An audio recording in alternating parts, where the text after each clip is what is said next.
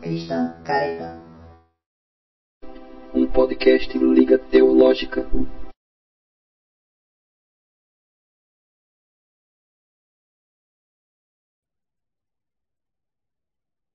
Está começando, está valendo mais uma live da Liga Teológica. Essa live aqui, a gente promete que ela vai ser em uma parte só. Né? A gente não vai fazer com as nossas expectativas, que de uma live virou uma série, agora está na Netflix. Brincadeiras à parte, nós estamos aqui para essa live tão especial, tão marota, homenageando aí o nosso querido Paulinho, essa live que vai falar sobre uma fórmula, essa live que vai ser uma verdadeira aula de química. Vamos falar de fórmula aqui, mas é da Fórmula Marvel. E para isso, eu quero convidar aqui os meus companheiros. Chega junto aí, Paulinho. E aí? E aí? Que bonito, que alegria, que beleza, parafraseando meu querido amigo defunto e Marco Bianchi, mito do Rock Go. Vamos em frente nesse assunto totalmente excelente.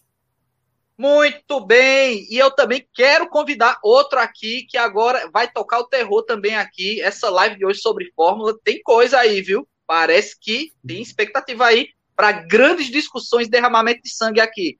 Eu quero convidar Opa. o nosso defunto pastor Vitor. Chega aí. Que beleza, que maravilha, que alegria. Essa é a ordem certa, viu, defunto? Que beleza, Não, mas... que maravilha, que alegria. Então, mas tal qual a Fórmula Marvel, a gente tem que ser um pouco original, né? Que é o que está faltando ah, um pouco na Fórmula Marvel, entendeu? Aí a gente tem que mudar um pouco, entendeu? entendeu? Tá é, bom. Isso aí. Tá bom. É. Eu vim aqui só, só para ver treta mesmo. Eita, Muito bem. Muito bem, vamos ver, vamos ver. Vamos ver como é que vai dar essa treta aqui envolvendo esses caras sobre a Fórmula Marvel. Detalhe, nós três aqui, nós não somos contra a Marvel. Inclusive, nós somos consumidores da Marvel, né? Ninguém aqui vai falar mal simplesmente porque não gosta. Não, nós gostamos sim. Nós gostamos de um bom filme, nós gostamos de ir no cinema, a gente gosta de boas séries. Né? Inclusive, a Marvel permeou aí na, no mês de dezembro dentro das nossas escolhas dos melhores né, do ano. Você, tinha, você é. teve ali uma presença da Marvel. Né? Então, é assim. É é algo que, se a gente falar alguma coisa aqui, não é contra a Marvel, certo? Se a gente fizer alguma crítica, não é desfavorecendo. Então, quem é fã da Marvel, sinta-se abraçado por nós aqui. Mas antes da gente falar sobre é, essa fórmula Marvel que a gente vai comentar aqui, eu queria falar uma coisa. A gente está com um filme aí no cinema de um diretor chamado é, Roland Emmerich, que é Sim. um diretor aclamado e conhecido por uma fórmula que é a fórmula da, do desastre total, não é? Ele é o diretor de Moonfall, né? Desastre aí a Lua, sei lá, atingindo a Terra. Eu não fui ainda assistir esse filme. Ele é diretor de Independence Day de 2012, que era aquela profecia maia, de um dia depois do amanhã. Então, esse cara, ele tem uma fórmula, né? Ninguém costuma comentar isso, mas ele tem a fórmula do desastre ambiental ou desastre total, e os filmes dele traz muitas pessoas ao cinema. O pessoal gosta dessa fórmula. Agora tem um detalhe: os filmes deles não saem mais de uma vez por ano, não sai um Esse ano é depois do outro ano. Eles têm um espaço para serem lançados. Então, trazendo essa provocaçãozinha aqui, falando desse autor, desse diretor, quer dizer, que é milionário, que as propostas de filme de desastre dele dão certo, apesar de ser um tema recorrente, mas ele consegue fazer uma coisa diferente, mas querendo ou não é uma fórmula. Agora a gente vai para a Fórmula Marvel, meus amigos. Sobre a Fórmula Marvel, eu queria antes, a gente vai aqui fazer uma aula. Nosso, nosso propósito aqui não é uma aula. O que é uma fórmula? O que é? Nós não somos críticos de cinema, nem formados na crítica aí da direção e tudo mais, nem de roteiro. Mas nós somos fãs.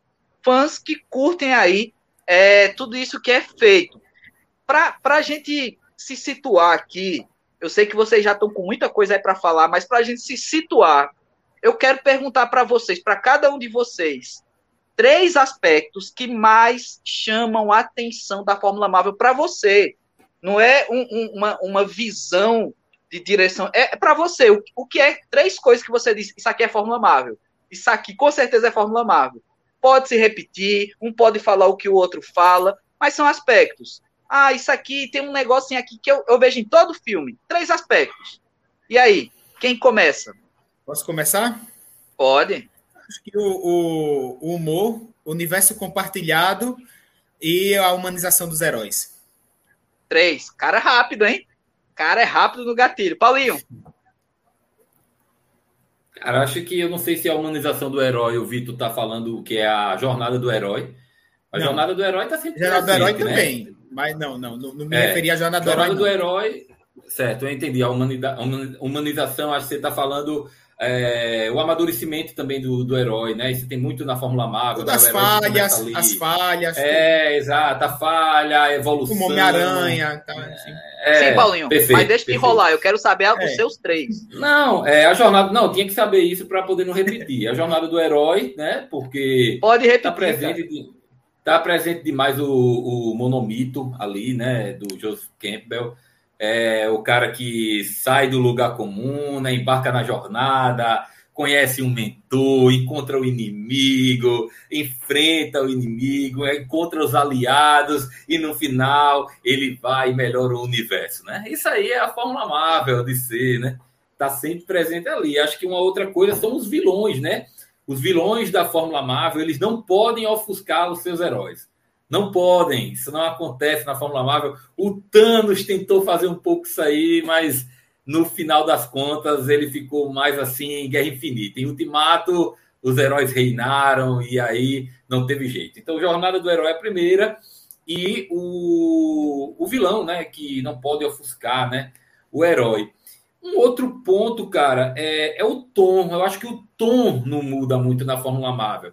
Eu vi muita gente falar, ah, porque Eterno subverteu a Fórmula Marvel. Velho, eu acho que Eternos ele teve só um ritmo de filme diferente, mas não subverte a Fórmula Marvel. Tem ali a mesma coisa, a jornada do herói, aliados, aí os caras vão, acham uma grande ameaça, depois tem uma grande batalha e no final termina naquele tom de esperança. A Fórmula Marvel traz o tom de esperança. Até, por exemplo, em Guerra Civil. Pô, Guerra Civil, os caras brigam, é um negócio danado. Chega aquela cena final dramática, mas no final o, o Capitão América é, troca o telefone com o Homem de Ferro, né? Eles trocam o telefone. Então, assim, é aquele negócio que não tem tanta gravidade. Eu acho que o filme que fugiu um pouco disso foi Guerra Infinita, que terminou ali com a morte da galera, mas ainda assim, né? Meu defunto vai lembrar disso. Ainda assim, ficamos impactados com a cena no final, mas o que falamos? Filme que vem eles voltam. vão voltar. A gente sabe que eles iam voltar. A gente sabia que Macaco velho de quadril. Macaco velho de quadril sabe disso. O cara é, morre e volta. Sempre. sempre. É aí, Mas vamos lá, é vamos lá. Ah, os meus três também é piadolas. Piadolas. Piadolas de tiozão, é, né? É, piadolas. Segundo, herói batendo em herói. É muito Fórmula Marvel, sabe? Tem que ter um herói batendo em outro herói, seja por conflito, por confusão, porque não sabe quem é o outro né? E uma coisa que já tinha no cinema, mas era mais esporádico e que a Marvel estabeleceu é colocar um pós-crédito com gancho. Aquela cena pós-crédito que dá um gancho, sabe? A Marvel chegou com isso e agora faz a gente ficar sentado. O filme acaba, a gente depois de tomar 500 ml de refrigerante, a gente doido para ir no banheiro com a bexiga cheia, mas a gente tem que ficar esperando pós-créditos, né? Então, a Marvel dentro da sua forma tem essas coisas também que me chamam a atenção. Mas, meus amigos, depois dessa breve introdução a essa brincadeira. Ei, ei peraí, pô, peraí, antes de, ó. Tem, o pessoal defendia aí é, que o filme, os filmes da Fórmula Marvel sempre tem os heróis sem camisa. Isso era muito falado. É, não, mas sempre sem... aparece. Sempre aparece, né? Os heróis sempre, sem sempre sem camisa. Você pode ver, ó. Homem de Ferro 1 tá lá, Homem de Ferro sem camisa, Capitão todos, América, todos, Thor, Guardiões da Galáxia, Homem-Formiga, sempre tem o herói da Marvel. Ei, mas... Doutor Estranho, Doutor, Doutor Estranho. É. Eu preciso fazer uma correção aqui, eu preciso fazer uma correção, porque essa é a fórmula Globo. Desde Kubanacan, todo Kubanacan. personagem, herói, das novelas, eles são sem camisa. Isso é Fórmula Globo. Pescador Parrudo. Vocês, Pescador vocês estão confundindo aí. Isso é Fórmula parrudo. Globo. É. Cala Calu. Cala Calu. Olha, escaba velho. Escaba velho da gota.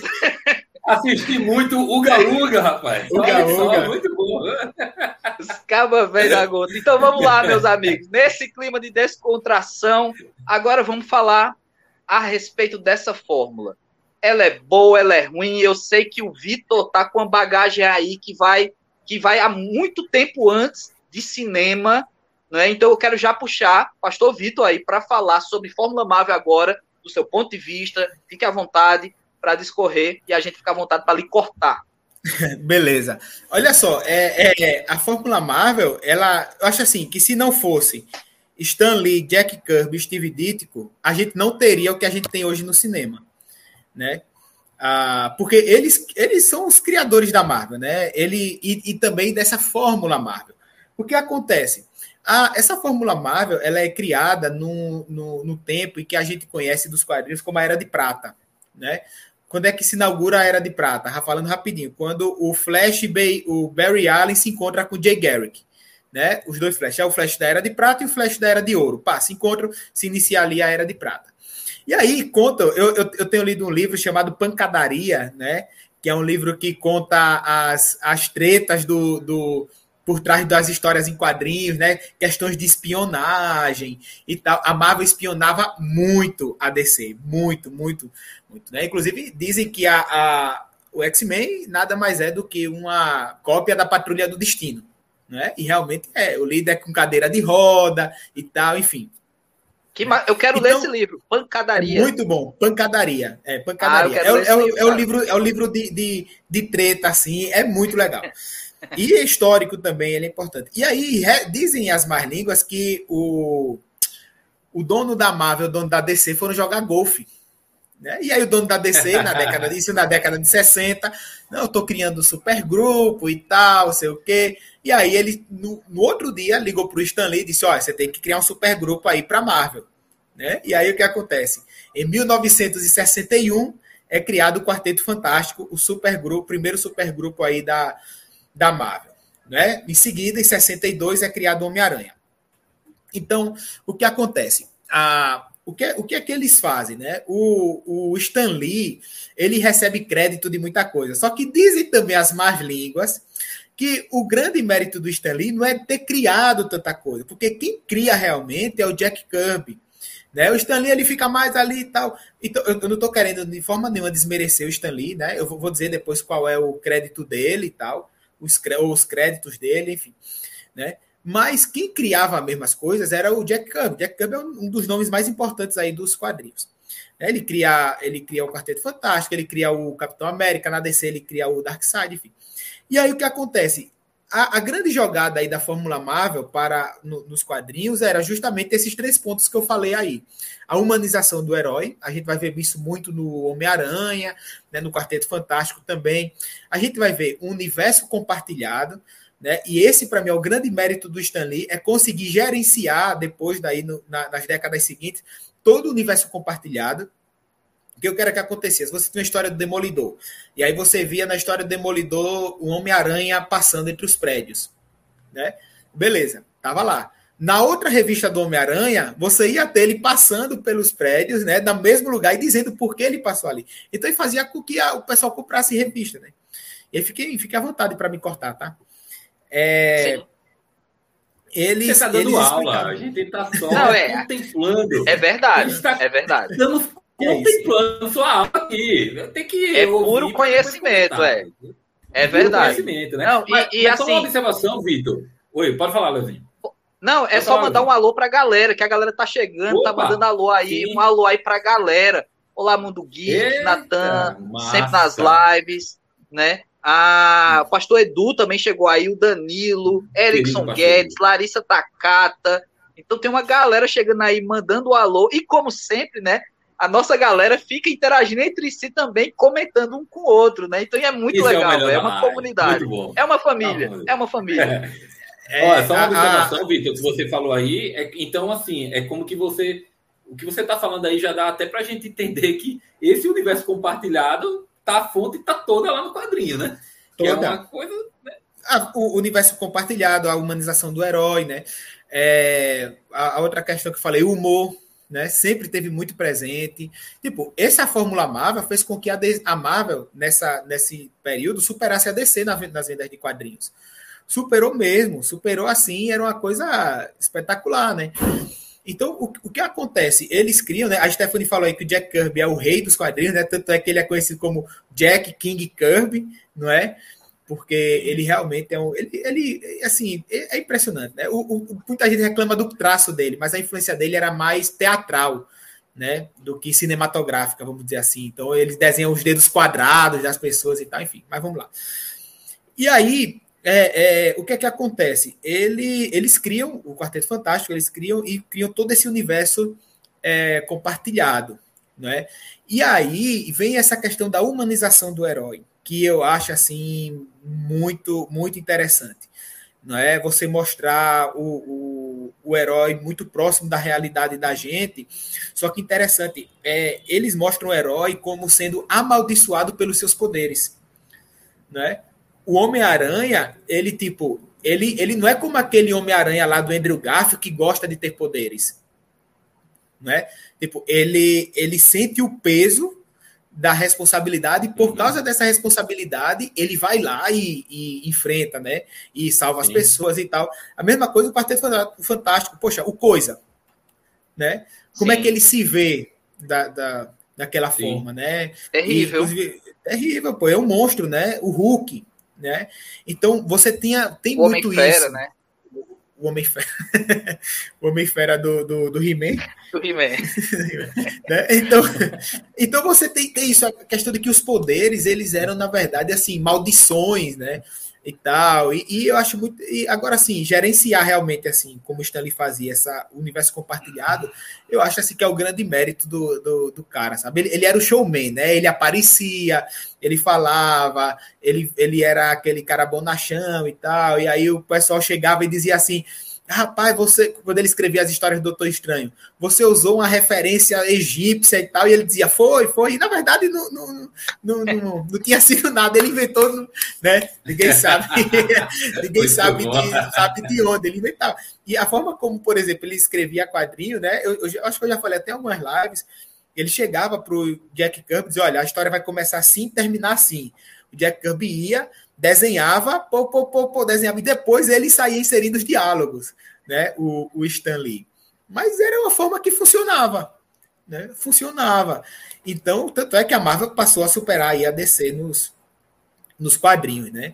Então, eu acho que sim, tem muito isso na fórmula. Claro que existem diferenças, né? Mas se você pegar, a base é a mesma. O universo compartilhado, humanização dos heróis. O, o, o que você falou, Léo, para mim, do, por exemplo, do, da cena pós-crédito, é o universo compartilhado, porque ela mostrava as coisas de outro filme, muitas vezes. Sim. Você assiste o filme do, do Homem-Formiga, a cena pós-crédito é do próximo filme do Homem-Aranha, de alguma coisa lá que vai acontecer. Ou do, do Homem-Aranha, desculpa, do Capitão América e tal. E, e nos quadrinhos, é. você encontrava muitas vezes o pós-lúdio, né? Você tinha a, a umas sim, cenas sim, sim. que não tinha a ver com a história mesmo, sim, tá ligado? Você tinha pós-lúdio e tinha prelúdio também, às vezes. E epílogo, é. às vezes. Epílogo, é. É. É, é interessante, né? Eu, eu, li, por exemplo, agora, eu tô, tô lendo o volume 2 do Homem do Quarteto Fantástico, né? Pelo John Byrne, e você tem muito, muita história, por exemplo, do Coisa, né? E tem um momento onde ele consegue reverter a, a mutação dele e tal, mas aí depois ele chega, não, ele fala, não, não, não dá, né? Eu tenho que, que, que voltar a ser coisa por causa dos meus amigos do Quarteto Fantástico e tal. E você sente o peso daquilo, né? Ah, ele, o romance dele, por exemplo, com a, com a namorada dele, que é cega, né? É trabalhado também de forma muito interessante. É, então você tem muito disso do peso da responsabilidade aí é, nos heróis, né? Então acho que essa é a base do, do, do da Fórmula Marvel que foi levada aí para os, para os quadrinhos, né? Então, é claro, a gente vai falar aqui das diferenças também, mas a base eu creio que seja, seja mais ou menos essa aí. E aí, Paulinho, o que é que você pensa? Você vai dar um de coisa, vai ser um cara durão quanto a esse argumento aqui do Vitor? Você concorda, discorda e traga aí a sua bagagem sobre a Fórmula Marvel. Não, eu acho que eu, eu acho que eu concordo com o que o Vitor está falando. Eu concordo que a base está ali.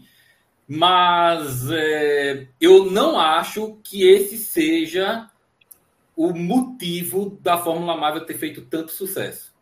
Eu não acho, porque. Você fala dos é... quadrinhos? Não, no cinema. No filme. Eu, eu, Nos quadrinhos foi isso. Você, pois é, eu concordo com você que tudo que você falou, a gente citou lá no início. Tudo uhum. isso é base para a Fórmula Marvel nos base. cinemas. Mas o grande mérito da Marvel Studios dos cinemas não é esse, não é esse. Isso é a base. Até porque, aí vale também o Vitor me corrigir agora, é, se eu estiver errado. Eu acho que, na verdade, o quadro, quando você se inspira em alguma coisa, Senhor dos Anéis inspirado no livro, é, Harry Potter inspirado no livro, uh, a DC inspirado no livro, eu acho que tudo isso vai ser base. Tudo isso vai ser base e, e, e vai trazer a formatação ali quando ele for adaptado para o cinema. Eu, eu, então eu acho que a base é. E muitas coisas da Fórmula Marvel estão presentes, mas o plot twist vem depois. Porque quando o Léo perguntou lá no início, eu fui mais nessas características básicas. Mas eu acho que a Fórmula Marvel ela fez o que fez no cinema por, por questões próprias, questões de contexto na época, que eu vou explanar um pouco. Mas antes disso, já que o Vitor trouxe conhecimento do quadrinhos, eu vou trazer o conhecimento da minha área, né? Que é a área que eu entendo mais, que é o cinema. Houve uma vez um podcast eh, onde os diretores, em vários diretores da Marvel, eles conversaram sobre o que seria a Fórmula Marvel para eles, né? Porque ao longo desse tempo, a gente foi utilizado muito essa questão da Fórmula Marvel por muitos de forma positiva, a gente até viu o lado positivo aqui, mas por muitas pessoas de forma negativa também. Muita gente trata a Fórmula Marvel de forma negativa. Então, Inclusive diretores podcast, de Hollywood. Diretores de Hollywood. A, a, Larissa falou sobre isso mais acima. A gente teve o Martin Scorsese, né, que, que falou que também é um assunto para a gente colocar aqui na pauta, cara. Porque, assim, a galera também. É, é isso que a gente também acha que tem que discutir aqui hoje. Esse lance da Marvel ser intocável, sabe? Ninguém pode falar da Marvel. Cara, vou dizer uma coisa para você. Eu que sou um cinéfilo de carteirinha, eu não concordo com o Martin Scorsese, mas o Martin Scorsese ele tem moral para falar o que ele quiser. E aí, meu amigo, ação gera, é, ação gera consequência.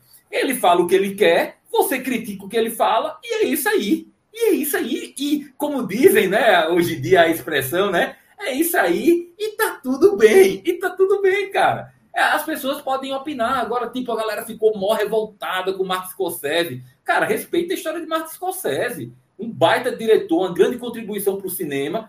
Então, o cara tem a opinião dele. E se ele acha que esses filmes de herói são a mesma coisa mesmo, qual é o problema? Deixa o cara achar. Aí, basta você chegar lá e discordar. A vida é assim, entendeu? É, não pode ficar com esse mimimi de Marvel intocável, né? Que esse é um grande problema. E eu sei que mais para frente na live, eu sei, eu sei que Léo tá guardando esse momento para depois. A gente vai falar sobre isso, né? Vai falar sobre Homem-Aranha sem volta para casa, o filme que é intocável, mas que não é lá essas coisas. A grande verdade é essa, que se apoia na nostalgia.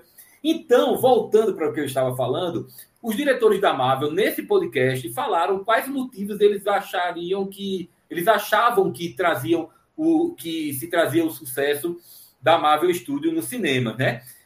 Rapidamente, eles falaram que a tecnologia, a, a tecnologia empregada lá em Homem de Ferro foi importantíssima no primeiro Homem de Ferro para fazer a forma como o, o, filme foi conduzido nessa parte de efeitos especiais, é, a possibilidade de fazer o Homem de Ferro é, crível, né? Todo aquele aparato do, do Tony Stark, né? Aquela forma como ele tratava ali o, o antes da sexta-feira era quem? Que depois se tornou o Visão. Javes o, Javes. Javes né? O Javes a forma toda aquela tecnologia foi muito importante. E outra coisa que eles falavam era essa questão. Normal que já o cinema traz né que é a fantasia mas é a realidade. Eles, eles tentaram foi quando o cinema começou realmente né? É, a partir ali mais atrás, né, um pouco com o, o Homem-Aranha 1, com X-Men, depois veio ali o, a, a, trilogia do Nolan, começou a aplicar esses temas mais reais junto com a fantasia, né? Então a, a Fórmula Marvel também se aproveitou disso, Homem de Ferro 1 tem muito disso também. É, outra coisa que eles falam também é o, o experimento, assim, é, normativo de surpreender, né? Surpreendeu muito o que a Marvel conseguiu fazer. Um de todos aqueles heróis, tá ali, foi uma surpresa para todo mundo. Primeiro Vingadores quando foi lançado, inclusive eu e meu defunto, a gente assistiu juntos em Recife, A gente morava lá na época. E quando, quando o primeiro é, Vingadores foi lançado, cara, foi revolucionário. Juntar todos aqueles heróis da tela num filme que estava extremamente coeso, cara. Então, é, eu, eu, eu, eu concordo com eles. Eu acho que naquela época foi surpreendente o que a Marvel conseguiu fazer. Outra coisa que eles falaram também foi a colaboração dentro e fora das telas. Houve uma colaboração muito grande, diretores que interagiam, o, através da, da, própria figura do Kevin Feige, que é um dos motivos, é um dos grandes motivos para tudo ter dado certo. É você ter um cara ali que é base, que coordena tudo. A, a, a Marvel, é, esse final de semana, eu estava participando de um evento de uma, empresa, de uma empresa que eu trabalho que fala sobre planejamento estratégico na área jurídica. Eu estava trabalhando na área de comunicação nesse congresso, mas muita coisa do que o cara falou para a área jurídica eu consegui identificar. Eu falei, cara, tem muito disso na Marvel. Esse planejamento, tudo que a Marvel Studio fez é muito organizado, né? Outra coisa que eles falaram é o que o Vitor já falou, humor mais drama. Você pegar o humor e conseguir unir com o drama, né? E, e o filme da Marvel tem muito isso mesmo. É, conseguir adaptar bem, pegar histórias, por exemplo, como Guerra Civil se você for ler Guerra Civil nos quadrinhos, acho que nós três aqui lemos, a galera, a maioria deve ter lido aí. Você vai ler Guerra Civil nos quadrinhos, é totalmente diferente, né? Assim, o peso, né? A, amplitude, a extensão da história. Mas é uma adaptação, diferente. né? É uma adaptação. Mas é uma, é uma adaptação. E eles conseguiram adaptar bem. O filme é sim, é muito bom, sim. é excelente Guerra Civil. É... A própria questão da cena pós-crédito, eles falaram também, que é algo que o Léo já falou. Uma coisa importantíssima da Fórmula Marvel, assinatura, coisa que a Warner DC não conseguiu fazer, que era dar realmente liberdade aos seus diretores. É, eu acho que o único problema que a Marvel teve nesse período, se alguém aí nos comentários ou vocês dois lembrarem de outra coisa, me corrijam, mas eu acho que foi com o Peyton, não foi o Peyton Reed, não, foi o Edgar Wright que ia fazer o Homem-Formiga, então ele teve alguns processos de diferença criativa com o pessoal, e aí o Peyton Reed entrou, assumiu. E, e, então, mas geralmente, cara, a Marvel dá muita liberdade, tá aí o Taika, o Waititi para provar, ele impôs o estilo dele no filme, o Ryan Coogler em, em, Pantera Negra também, os próprios irmãos russos trouxeram o estilo deles de filmagem rápida, dinâmica. Então, assim, é, eles, eles deixam a assinatura do, do diretor ali, cara. E, e, realmente eu já citei, mas vale salientar o Kevin Feige, cara. É uma figura fundamental para o sucesso da Fórmula Marvel. É fundamental, é fora das telas, mas é fundamental. Então, assim, dito isso, que é, é, é o que os diretores, que é o que o cinema trouxe para a Fórmula Marvel ali no sentido técnico, eu já expando um pouco essa discussão para o que eu acho que foi o grande mérito da Marvel Studios em todo esse tempo. Eu acho que tem um nome, um nome que é, revolucionou esse universo, que chama-se Robert Downey Jr. Eu acho que o Robert Downey Jr. é sem dúvida nenhuma para mim, assim a grande matriz do sucesso da Marvel Studios. Concordo. Você começa fora das telas. Ó, eu recomendo a todo mundo, você que está assistindo essa live, cara, vá assistir os extras que a Disney, a Disney Plus traz pra gente da saga do infinito. Os Mas se a pessoa for agora, filme... aí vai sair da live. É. Não agora, após a live. Após a live, vá e assista, cara. Vai e assista todos os extras do primeiro Homem de Ferro. Eles têm um extra que é só sobre a saga do infinito. É, tem muitos extras de Vingadores Ultimato. Veja o processo criativo deles e veja como o Robert Downey Jr. foi importantíssimo no processo das Comic Cons, as Comic Cons de San Diego foram importantíssimas para o universo Marvel, a forma como eles, eles souberam é, é, é, fazer o marketing disso, o carisma do Robert Downey Jr., do Chris Evans, da escala do Chris Evans, perdão, da escala de Johansson e de todo o elenco, a forma como eles conseguiram transportar aquilo que estava é, é, dentro da tela, da tela para fora da tela. É tanto, cara, que quando chega lá no final de Ultimato, quando, quando o Ultimato. Não tem cena pós-créditos em Ultimato. Não tem, não, tem, não tem cena pós-créditos. Mas tem o que em Ultimato? A assinatura. A assinatura do, dos atores principais, dos seis Vingadores principais. Pega assim na internet, a gente que estava na sessão sabe, mas pega assim na internet, no YouTube, coloca lá, reação aos, aos pós-créditos de Vingadores Ultimato. Quando chega no Robert Downey Jr. assinando, é como se fosse a cena do Capitão América ali, do Avengers, do martelo. É, é a mesma reação, a galera vibra, porque é realmente revolucionário o que o Robert Downey Jr. conseguiu como um âncora. Ele foi praticamente um âncora desse universo. E aí, Vitor, é que entra para mim aquilo que eu estava falando para realmente fechar o meu pensamento em relação a tudo isso que a gente estava conversando agora, nesse contexto que é justamente o contexto. A Fórmula Marvel conseguiu vir na época da explosão das redes sociais, do Instagram, do, do Twitter. Foi a época que tudo isso explodiu e a Marvel soube, soube fazer esse marketing através de seus atores. Sobre, cara, vocês lembram do promocional de Guerra Civil, time Capitão América, time Capitão é, é Homem de Ferro, tudo muito bem orquestrado. Então, para mim, o sucesso da, da Fórmula Marvel tem a ver com a própria Marvel Studios, com a forma como eles são organizados, com a forma como eles, for, eles se planejaram, como eles conseguiram acertar a mão nos seus protagonistas. E aí, mais para frente, a gente pode discutir mais sobre isso. Aí eu acho que é o grande problema. Aí é que eu acho onde a Marvel está começando a sofrer. Porque eu acho que ela perdeu esse protagonismo, ela perdeu esse a gente tá órfão. E a gente tá um de, pouco... do Homem de Ferro, do Capitão América, né? Verdade. Aí não sei, não sei como é que vai ser. Mas tem a é. solução, tem a solução. Eu já dei a solução aqui em outras lives. Olha aí, cadê a Marvel assistindo nossas lives para aprender como é que faz o negócio?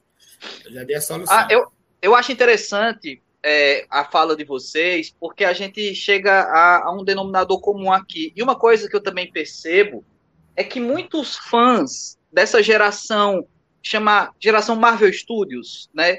Do, Homem de Ferro para cá, acham que o grande criador da Fórmula Marvel é o Kevin Feige, né? E ficou claro já que não, sabe? Mas eu, eu, eu até respeito quem pensa assim, porque a Marvel ela já vinha pre estando presente nos cinemas. Porque, por exemplo, a. Sony com o Homem-Aranha, ela não utilizou a Fórmula Marvel dos quadrinhos conforme o próprio pastor Vitor trouxe. A Sony, ela, teve uma liberdade de trabalhar o Homem-Aranha ali, ela foi do jeito dela, como o Paulinho falou, uma assinatura dela ali, e que foi uma grande trilogia com Tobey Maguire, foi impressionante. Mas ela não se utilizou como um todo dessa fórmula em, em todos os aspectos. Outra coisa foi a Fox, né? Com, com também filmes ali, X-Men e tudo mais, que também trouxe Marvel, mas não usou essa fórmula como um todo, não é? E até mesmo a, Uni a Universal, né, que de Quarteto Fantástico e tudo mais, que também trouxe, mas não utilizou como um todo com Hulk também, que é da Universal. Então, a, com Kevin Feige, eles fizeram esse resgate mesmo, dizer assim, gente, a gente tem aqui uma fonte, uma fonte o, ouro. Olha, o Quarteto Fantástico é da Universal? Eu acho Fox, que é. Fox. Fox. Ah, da Fox. Fox. Perdão, Fox. perdão. É Fox. Pois é, e aí também, vindo da Marvel, era, né? mas não utilizando era, essa forma. Era. Perdeu já, é. Agora é tudo é. da Disney. Tudo isso. Isso. É, Pô, e agora, e agora, e agora você tem o Kevin Feige que ele fez sim. Ele foi aquele nerd que disse, gente, a gente tem um ouro aqui, a gente tem um ouro, vamos lá, vamos trabalhar em cima disso, não é? E unindo essa coisa do nerd que foi buscar na raiz, vem o que o Paulinho trouxe também. É, fizeram ótimas escolhas no início. Ótimas escolhas, né? Então a Marvel, é, é, a Marvel conseguiu conectar a fórmula a personalidades. Não é, não é nem aos heróis, a personalidades. Não é? Então deu muito certo, cara, porque a, como o Tato colocou aí, né? O nosso amaciante da Fórmula Marvel, né? Que é o Downey, né? Ele, ele realmente ele, ele trouxe aí. Ele meteu essa aí, foi o Downey. olha aí, ó. Robert Downey Jr., amaciante da oh, Fórmula Marvel. Ah, assim como, assim como o Kevin Feige é o, é o grande sabão em pó, né? Que está em todas as roupas, não é? E o Taika Waititi é aquele ferro de passar que queima a roupa, né? Aí já era. Mas vamos lá. Ah, diante de todo esse processo aí, ah, eu entendo até as pessoas que pegaram a Marvel Studios para cá e acham que é o Kevin Feige. Então é bom que é esclarecedor também é, essa nossa conversa aqui para dizer, olha, isso aqui é muito mais antigo, isso tem história, Sim, foi um acerto, não é, que a, form a fórmula veio. Mas diante das críticas, meus amigos, vocês acham que a fórmula Marvel é boa ou ruim para o cinema? E aí? Cara, eu, eu acho que até o Ultimato ela foi excelente. Poxa, a gente ia para o cinema, a gente assistia, a gente gostava, a gente criava expectativa, né? É claro que tinha um outro filme, um filme ou outro que decepcionava, por exemplo, para mim, eu não gostei do Thor 2, aliás, do Thor 3, né? O, o 3, né? Que é o, ah, o 2 é ruim. Rapaz, mas é melhor que o 3. É, eu você, acho, porque você, mantém o tom. Né? É, é, mantém o tom, ele muda o tom. Tem filme, tá, beleza, que você olha nela, nela essas coisas, mas bicho, funciona. Então, assim, eu sou um grande admirador da Fórmula Marvel, tanto nos quadrinhos como no, no cinema, né? A, apesar de que eu preciso confessar que eu sobreviveria na cultura pop tranquilamente sem os filmes da Marvel. Os quadrinhos já suprem a minha necessidade tranquilamente. Aí, rapaz, sobreviveria. Olha, eu, eu, eu sobreviveria, eu sobreviveria tranquilamente sem Vingadores Ultimato. Mas eu não sobreviveria, é, por exemplo. Não, eu não, oxi, Oxi, sobreviveria. Eu não, eu não sobreviveria sem os quadrinhos que eu tenho, mas sem, sem os filmes da, da Marvel eu sobreviveria tranquilamente. Pegou o, é, é, claro que, é claro que eu prefiro, pesado, eu prefiro que tenha. Eu prefiro que tenha. Poxa, muito massa, Ultimato.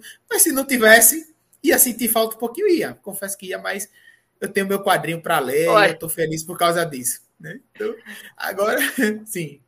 E aí, e aí? Paulinho, para você, é bom ou ruim para o cinema, a Fórmula Marvel, cara? Diante eu das críticas. Foi, eu acho que foi boa. Foi. Opa, Ultimato também. Ela foi boa. Até o Ultimato ali, ela foi boa. Ela fez o que tinha de fazer. Mas assim, cara, ó, cadê? Bota aí, por favor, o Iago, o comentário do Danilo. É essa mesma aí, essa mesma aí. A fórmula é boa, mas o filme, o filme tem que ter identidade. É isso, cara. O filme tem que ter identidade. E assim, eu acho que a, o grande problema é o seguinte: eu acho que tudo, tudo é equilíbrio, velho, na vida. A gente conversa muito sobre isso, até na liga aqui, velho. A gente conversa na liga que tudo é equilíbrio. E, cara, assim, ó, o Léo falou sobre é, a trilogia do Sanheim, de, de Homem-Aranha. Cara, é, é, você vê ali Homem-Aranha 2, ele subverte tudo. O filme, o, como é que termina Homem-Aranha 2 do Sam Raimi? Termina com a Mary Jane olhando o cara indo embora, preocupada com a música com um tom tenso, entendeu? Num filme, de um roteiro assim, de uma profundidade tremenda, que tem um humor peculiar, um, peco, um, um, um humor dela, tem um roteiro perfeito. É um filme. Cara, Homem-Aranha 2 é um filme que não tem na Marvel, assim, é, não tem. É um filme que bebe diferente. Né? É, é por isso assim que eu fico um pouco revoltado quando o cara chega, ah, Homem-Aranha sem volta para casa é o melhor filme de heróis que já existiu, porque meteu dois atores antigos no, no filme. Não, não é isso, cara, não pode ser só isso, entendeu? Quando você fala isso, você tá, tá fazendo heresia cinematográfica. Você pega The Dark Knight, aquilo é uma obra-prima, é uma obra-prima, é um filme que se diverte tudo. É um filme que subverte tudo, entendeu? É, pega um vilão, mete o cara ali com aquela atuação do Ledger lá, lá no foco, e mesmo assim o protagonista não perde força. Não perde força, Batman não perde força. O filme tem um discurso obscuro. O Batman salva o dia, mas como é que o filme termina? Como é que o filme termina? O filme termina cheio de reflexão, com um discurso do, um discurso maravilhoso do comissário Gordon. Então, assim, é, eu acho que a Marvel ela precisa a, aprender a subverter de verdade. Não, é metendo representatividade. Eu não tenho nada contra a representatividade. Inclusive, a de Eternos nem me incomodou, porque não atrapalha a história do filme para mim. Então, um a gente, a gente teve representatividade no terceiro filme de Tobey Maguire, que é o Tobey Maguire NX0. Aquilo sim, era uma representatividade. Sim né? Exatamente. Fresno. E ele continuou, e ele continuou também agora, é, ele continuou agora no último filme, né? É, NX0, total. Que, emo. É, meio também NX0, né? Meio emo, né? Chegou, inclusive, meio mudo lá, um negócio impressionante. Mas assim, cara, então, esse é o ponto. E a galera não gosta muito de ouvir isso, a galera não gosta muito de ser contrariada em relação a essa questão da Fórmula Marvel. Mas para mim é uma grande verdade. Eu acho que, que tá começando a faltar um pouco de originalidade, entendeu? Acho que a gente, a gente tem. A Marvel ela precisa aprender a, a, a, a se, se recriar, cara, a, a sair do lugar comum e ir em frente, porque a fórmula tá se repetindo, se repetindo, se repetindo, e você não vê novidade. Então, então para mim, é, essa é a questão, entendeu? Eu gosto da Fórmula Marvel, eu gosto, não acho ruim, não. Mas eu acho que ela foi boa. Eu acho que ela precisa Rapaz, mudar. Ela precisa ir em frente. Mas ela precisa aí eu se reformular. Se reformular. Aí eu tô, mas aí, agora, eu tô pensando uma coisa aqui, eu tô com um pouco de medo. Será que a nova Fórmula Marvel vai ser só fanservice? E aí? Mas é isso, é isso. Rapaz, olha, a gente vive um problema sério em tudo, nos quadrinhos, no cinema, de falta de criatividade. Opa. E isso é péssimo para a cultura pop. É péssimo para a cultura pop. Eu já falei, você tudo tem que ter nostalgia. Tudo tem. O, o, o filme do Homem-Aranha é bom porque teve a nostalgia dos dois lados. Isso. Não é? o, o, nos, nos, quadrinhos, nostalgia topada, material dos anos 80 só sendo publicado. Né? Então, isso é um problema. Isso é um problema. E agora, principalmente, que a gente ficou órfão aí, como o Paulinho falou, de quem foi, de quem foram né, os principais aí nomes da Fórmula Marvel, os Vingadores, os primeiros Vingadores lá, né? Talvez seja por isso, eu vi, eu vi um vídeo interessante sobre isso, que existe um boato de que eles querem colocar o Tom Cruise como o Homem de Ferro superior, né? que é Homem de Ferro de ah, outra realidade. Sim. E pode aparecer aí no, no, no, no, filme do Doutor Estranho. Quem sabe isso não é um teste, né? Tom Cruise é um cara que é, é um bom ator, é um cara que sim. tem carisma, é um cara. E aí, quem sabe não pode ser o teste para quando o cara aparecer, mesmo que seja 15 segundos, todo é, no cinema, né? Não sei. Pode ser o é. um teste, pode ser Jogando um vôlei sem camisa, de calça jeans. Joga... Pois é. Com a música Take My Breath Away. Exatamente. é, então, pode ser um teste aí. Agora sim. Poxa, olha, eu, eu, eu venho falando, os caras ainda têm a mina de ouro, os caras têm X-Men, os caras têm quarteto, quarteto Fantástico. O Wolverine, bem feito, poderia ser um excelente substituto para o Homem de Ferro. Né? O Ciclopes, bem é. feito, podia ser Verdade. um excelente substituto para o Homem de Ferro. Né? O, o, o Gambit não, o Gambit eu não gosto muito, não. Mas o, o esses dois aí. poxa, podiam. Eles são líderes. A tempestade, a tempestade. A tempestade. Ela poxa, tem potencial de líder. Tem, tem. potencial de líder para substituir o Homem de Ferro. Aí, tipo, aí é rapidinho, aí, aí rapidinho de fundo. Aí qual é os caras? Bicho, esqueça Vingadores, invista agora em X-Men e, e, e o Quarteto Fantástico. Continue fazendo filmes solos lá do Homem-Formiga, que vai ter o Quanto Mania, o filme do Doutor Estranho, os filmes lá que ainda precisam ter, façam. Mas invista agora, como vocês investiram em Vingadores antes aí, até Ultimato, faça agora isso com X-Men e com o Quarteto Fantástico, e aí você vai ter a grande probabilidade de dar certo. Pois é, aí, olha Paulinho? só, isso aí que o, que é porque o que o Vitor acabou de falar. Primeiro ponto, vou pela ordem que ele falou. A criatividade, né? Aquilo que a gente já discutiu várias vezes, mas não vale lembrar. Qual foi o, o, último grande, a última grande obra do cinema original, assim, que os caras criaram sem ser adaptação? Qual foi Matrix, a. Matrix Resurrection. É, eu, eu, acho que foi. Não, Resurrection não. Matrix, Matrix. Mas Matrix, o prim... foi o primeiro Matrix, o primeiro. em 99. Depois disso, você tem grandes filmes. Mas qual é o filme depois de Matrix que você fala assim, cara, esse filme ele, ele é um clássico do cinema, tirando os filmes de herói, tirando o Senhor dos Anéis, tirando os Harry Potter ali. Que não, que não são originais, né? Que são adaptações. É, tudo, mas originais. Adaptação. Você está falando de original. Original. O que é que Hollywood trouxe de original? não trouxe, cara, muita coisa. Isso, isso é um fato. Isso é um fato. Se alguém tiver algum filme, por favor, nos comentários, se você acha que tem um filme pós-Matrix, que fez o que Matrix fez, revolucionou, como você teve ali atrás, vou dar exemplos. Você pega ali o Silêncio dos Inocentes, no, no, no, no suspense, você tem ali Seven. O Exorcista. É, é, Exorcista mais atrás, né? Eu tô falando até é. mais da década de 90, mas mais, ah, mais ali próximo. Você tem Seven ali também no suspense, que é revolucionário. Você tem. que mais aí? Vamos, vamos falar. Você tem Forrest Gump, que é um conto, é um negócio revolucionário. Então, assim, aí você vem com Matrix, que é um, foi criado como um filme independente, depois vai para uma franquia. Depois de Matrix, o que é que teve de original em Hollywood? Cara, é 99, são 23 anos. 23 anos e o que a gente tem é sempre franquia inspirada em quadrinhos, é sempre franquia inspirada em literatura. Não tem nada muito original de blockbuster. Teve, teve Avatar, que a revolução é digital, Não é uma revolução de roteiro, de história, é muito básico, Avatar. Mas, querendo ou não, é um filme que marcou maior bilheteria e tal. Mas, mas não tem, entendeu? O, então, então, em relação a. Oi. Pode não, falar. E, e se você for olhar, Matrix, ele também faz uma revolução digital maior do que Avatar. Os caras os cara desenvolveram aquele, aquela cena, aquela forma nova de filmar o bullet time, né? Que são não sei quantas câmeras em volta filmando sim, lá. Sim. A revolução digital de Matrix ainda foi maior do que a de, de Avatar. É, é porque assim, o, o, o, James Camarão, ele, ele, ele é um marqueteiro, né? Porque assim, Matrix revolucionou na produção, mas na produção. O James uhum. Cameron, uhum. ele revolucionou porque ele inovou na, na produção e na apresentação, tá ligado? Exatamente. E foi exatamente. o 3D, Tá? Então, assim, exato, ele, exato. Ele, ele, é um cara ele é um cara muito mala, velho.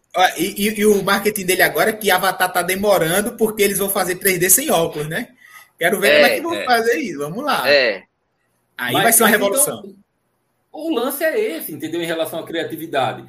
E aí, cara, quando você chega na própria Marvel, aí, aí já vai, só fica nesses filmes de adaptação. E quando você vai para dentro da própria Marvel, ela fica assim, ó, se repetindo, se repetindo, se repetindo, se repetindo. E isso não é legal. E eu vou até mais fundo, não é só a repetição, cara. É o que o Vitor falou, é ficar se apoiando em nostalgia. Eu, eu gostaria de ver o Tom Cruise como Homem de Ferro em um multiverso. Sabe por quê? Porque eu sou fã do Tom Cruise. Eu acho o Tom Cruise um dos maiores atores, assim, dos maiores atores de Hollywood, por tudo que ele fez, pela influência. E Tom Cruise, cara, é uma figura enigmática, assim. Eu adoraria. E ele tem cara de, de, de, Tony Stark para mim, sabe? Assim, aquele tom meio arrogante, assim, que o Tom Cruise consegue Sim. colocar em alguns papéis. Então eu gostaria de ver. Eu não tenho problema em ver. Mas eu quero vê-lo numa história boa. Eu preciso vê-lo numa história que Isso. não tenha tantos erros. Essa é, é a questão. Porque não é só o fanservice pelo fanservice. Não é só o fanservice pelo fanservice. Eu vou, eu vou insistir nisso. Eu vou insistir nisso. Eu acho que eu já falei nas lives de é, expectativa, de retrospectiva, mas eu vou voltar a insistir nisso. É, você pegou, pega Caça Fantasma Mais Além, é um filme que é uma pena que o trabalho de marketing dele não tenha sido tão grande. É uma pena que tenha sido ofuscado pelo Homem-Aranha, porque foi ofuscado ali pelo hype do Homem-Aranha. Do, ele, é, ele é praticamente. Ele é praticamente um filme fantasma. É um, pois é, cara, ele é um filme que, que. Mas é isso mesmo. O trocadilho perfeito. Porque, assim, eu fico impressionado como um filme desse não teve um baita hype, porque é um filme com um roteiro maravilhoso, atuações novas, repaginou a franquia de uma forma maravilhosa. E ah, tudo bem, é um apelo diferente, quadrinho ali, personagens clássicos como os heróis, do que Caça Fantasmas que é uma coisa que era de nicho de cinema, teve a animação, mas isso mais para o público da nossa idade, né? O público de 30 e poucos anos, tal, vai, vai chegando perto dos 40. Então, esse é o público daquelas animações ali, que era criança, adolescente, da década, final da década de 80 e 90. Então, assim, eu sei que o hype que nada é diferente de, de, de, de base, né? Mas mesmo assim, cara, é um filme maravilhoso que trabalha com a nostalgia, com honestidade, assim, ó, e, e de forma perfeita. Mas Homem-Aranha Sem Volta para Casa não faz isso, cara. O, o, o filme Homem-Aranha Sem Volta para Casa, ele funciona da metade para o fim. Da metade para o fim, ele é um baita filmaço. Ele é um baita filmaço. Mesmo com o Tobey Maguire com uma preguiça do tamanho do mundo, ele é um baita filme. E ele faz, ele cumpre os papéis dele. Ele deixa o Homem-Aranha no tom que tem que deixar. Ele faz finalmente o Tom Holland atuar, né? Porque os outros filmes, o Tom Holland, ele tá ali naquela mesmice dele de sempre. Então, a gravidade da morte da Tia May ali é uma coisa que, que favorece ao filme, a chegada dos Homem-Aranha, aquele final ali, a forma como eles, eles terminam. O, o, eles terminam num negócio meio não tão otimista em si, entendeu? Então é muito legal. Sendo que até a metade do filme, o filme não é bom, cara. O filme não é bom. O filme, a gente conversou sobre isso, o filme é apressado, o filme tem furo de roteiro, o filme ferra o, o, o, o Doutor Estranho enquanto personagem. Então, assim, cara, beleza, você não tem problema você gostar do filme. Mas não dá para dizer que esse é o melhor filme da Marvel, muito menos o melhor, melhor filme de herói, não sei o quê. Não é, uhum. não é, tá longe de ser. Tem, tem 10 na frente. Eu posso citar 10 filmes aqui rapidinho. Eu não vou fazer isso agora para não perder tempo na live, mas eu poderia citar aqui 10 filmes rapidinho melhores do que o Homem-Aranha sem volta para casa. E, e esse pois é um grande é. problema. Porque agora é que vem o problema para mim. Que a Marvel se tornou o quê? A Marvel se tornou agora, a Fórmula Marvel é uma fórmula para levar as pessoas para o cinema para gritar. E não é isso. Não pode ser isso. Não pode ser só isso. É muito legal. Eu fui, a gente foi para a pré ali de Ultimato, é muito massa. A galera, a menina lembra, não, Vitor, atrás da gente, soluçou, chorou, bateu na cadeira, é, foi até exagerado, mas sei lá, é emoção. Eu acho legal, cara, isso, para o fã. Mas, mas não é mais importante do que o filme. Não pode ser mais importante do que o filme em si. O que é que o filme tem a entregar para a gente, tem a entregar para a gente como filme. Não pode ser isso. Então, assim, eu acho que esse é o grande problema. É que a Marvel cresceu tanto, porque, cara, olha só, vou jogar essa discussão, Léo. Léo, fala sobre isso aí também. Eu quero ouvir você e o Vitor sobre isso. Porque ah, lá em 2008, quando o Homem, Homem de Ferro estreou, que eu falei assim, eu vou pro cinema assistir Homem de Ferro. Aí a galera, esse Homem de Ferro, cinema, herói, é, é. Pois é, tava todo mundo assistindo o Ultimato no cinema, essas mesmas pessoas que falaram aí. Uhum. Tudo gritando e tudo achando legal. Que criticou quando a gente foi assistir lá no início Homem de Ferro. Porque eram coisas que a gente gostava, entendeu? Na minha análise de Ultimato, eu escrevi. O que os irmãos russos fizeram foi uma homenagem para você, para você que lê quadrinho, para você que assistia desenho, para você que amou a cultura pop desde cedo. Foi para você esses filmes, entendeu? Porque é, foi por isso. E aí, esse público que eu chamo de um público geral, um público pipoca, que é o público que vai pelo hype, pela empolgação, quer gritar muito no cinema às vezes. Não que, não que o público que é raiz de nicho, ele não grita no cinema, não é isso. Mas tem muita gente que, que nada da empolgação. No hype, é para vestir camisa, porque é Riachuelo, a Renner, todo mundo começou a produzir camisa. Antigamente a gente tinha que se dobrar para comprar uma camisa de cultura pop quando eu era adolescente. Hoje você vai ali na esquina, você tem no qualquer loja. Então, assim, aí a, a Marvel agora começou a ver que vai ganhar dinheiro com isso e pronto, ah, vamos ganhar dinheiro, vamos meter a nossa fórmula aí, vai ser só isso? Eu não quero só isso. Eu quero bons filmes, eu quero boas histórias, eu quero originalidade. É por isso que, para mim, a Fórmula Marvel ela foi boa, mas ela precisa se repaginar, porque senão Sim. vai ficar ruim o negócio. Concordo. Pois é, e eu tenho medo, Paulinho, você que, que trouxe é, é, essa provocação né, sobre, sobre a continuidade, é que, cara, a Disney ela tem fórmula para tudo. A Disney tem a fórmula é. princesa. A Disney tem. tem é, é, é uma fórmula. Não é? A, a Disney ela, ela encontra fórmula para tudo. E, e, e quando ela entende que aquilo é uma fonte de renda, cara, é aquele problema que a gente já falou em outros momentos, por exemplo, sobre a Warner. São os investidores, é o cara que está lá sentado na cadeira, nunca leu um quadrinho, e ele diz: meu amigo, eu não quero saber se é fiel, se não é, eu quero saber se vai dar dinheiro. Se, vai, se alguém vai investir, vai injetar dinheiro né? Aí uhum. o cara uhum. faz uma lacração, ele nem sabe aquilo, não, mas é, é porque estão mandando, estão mandando.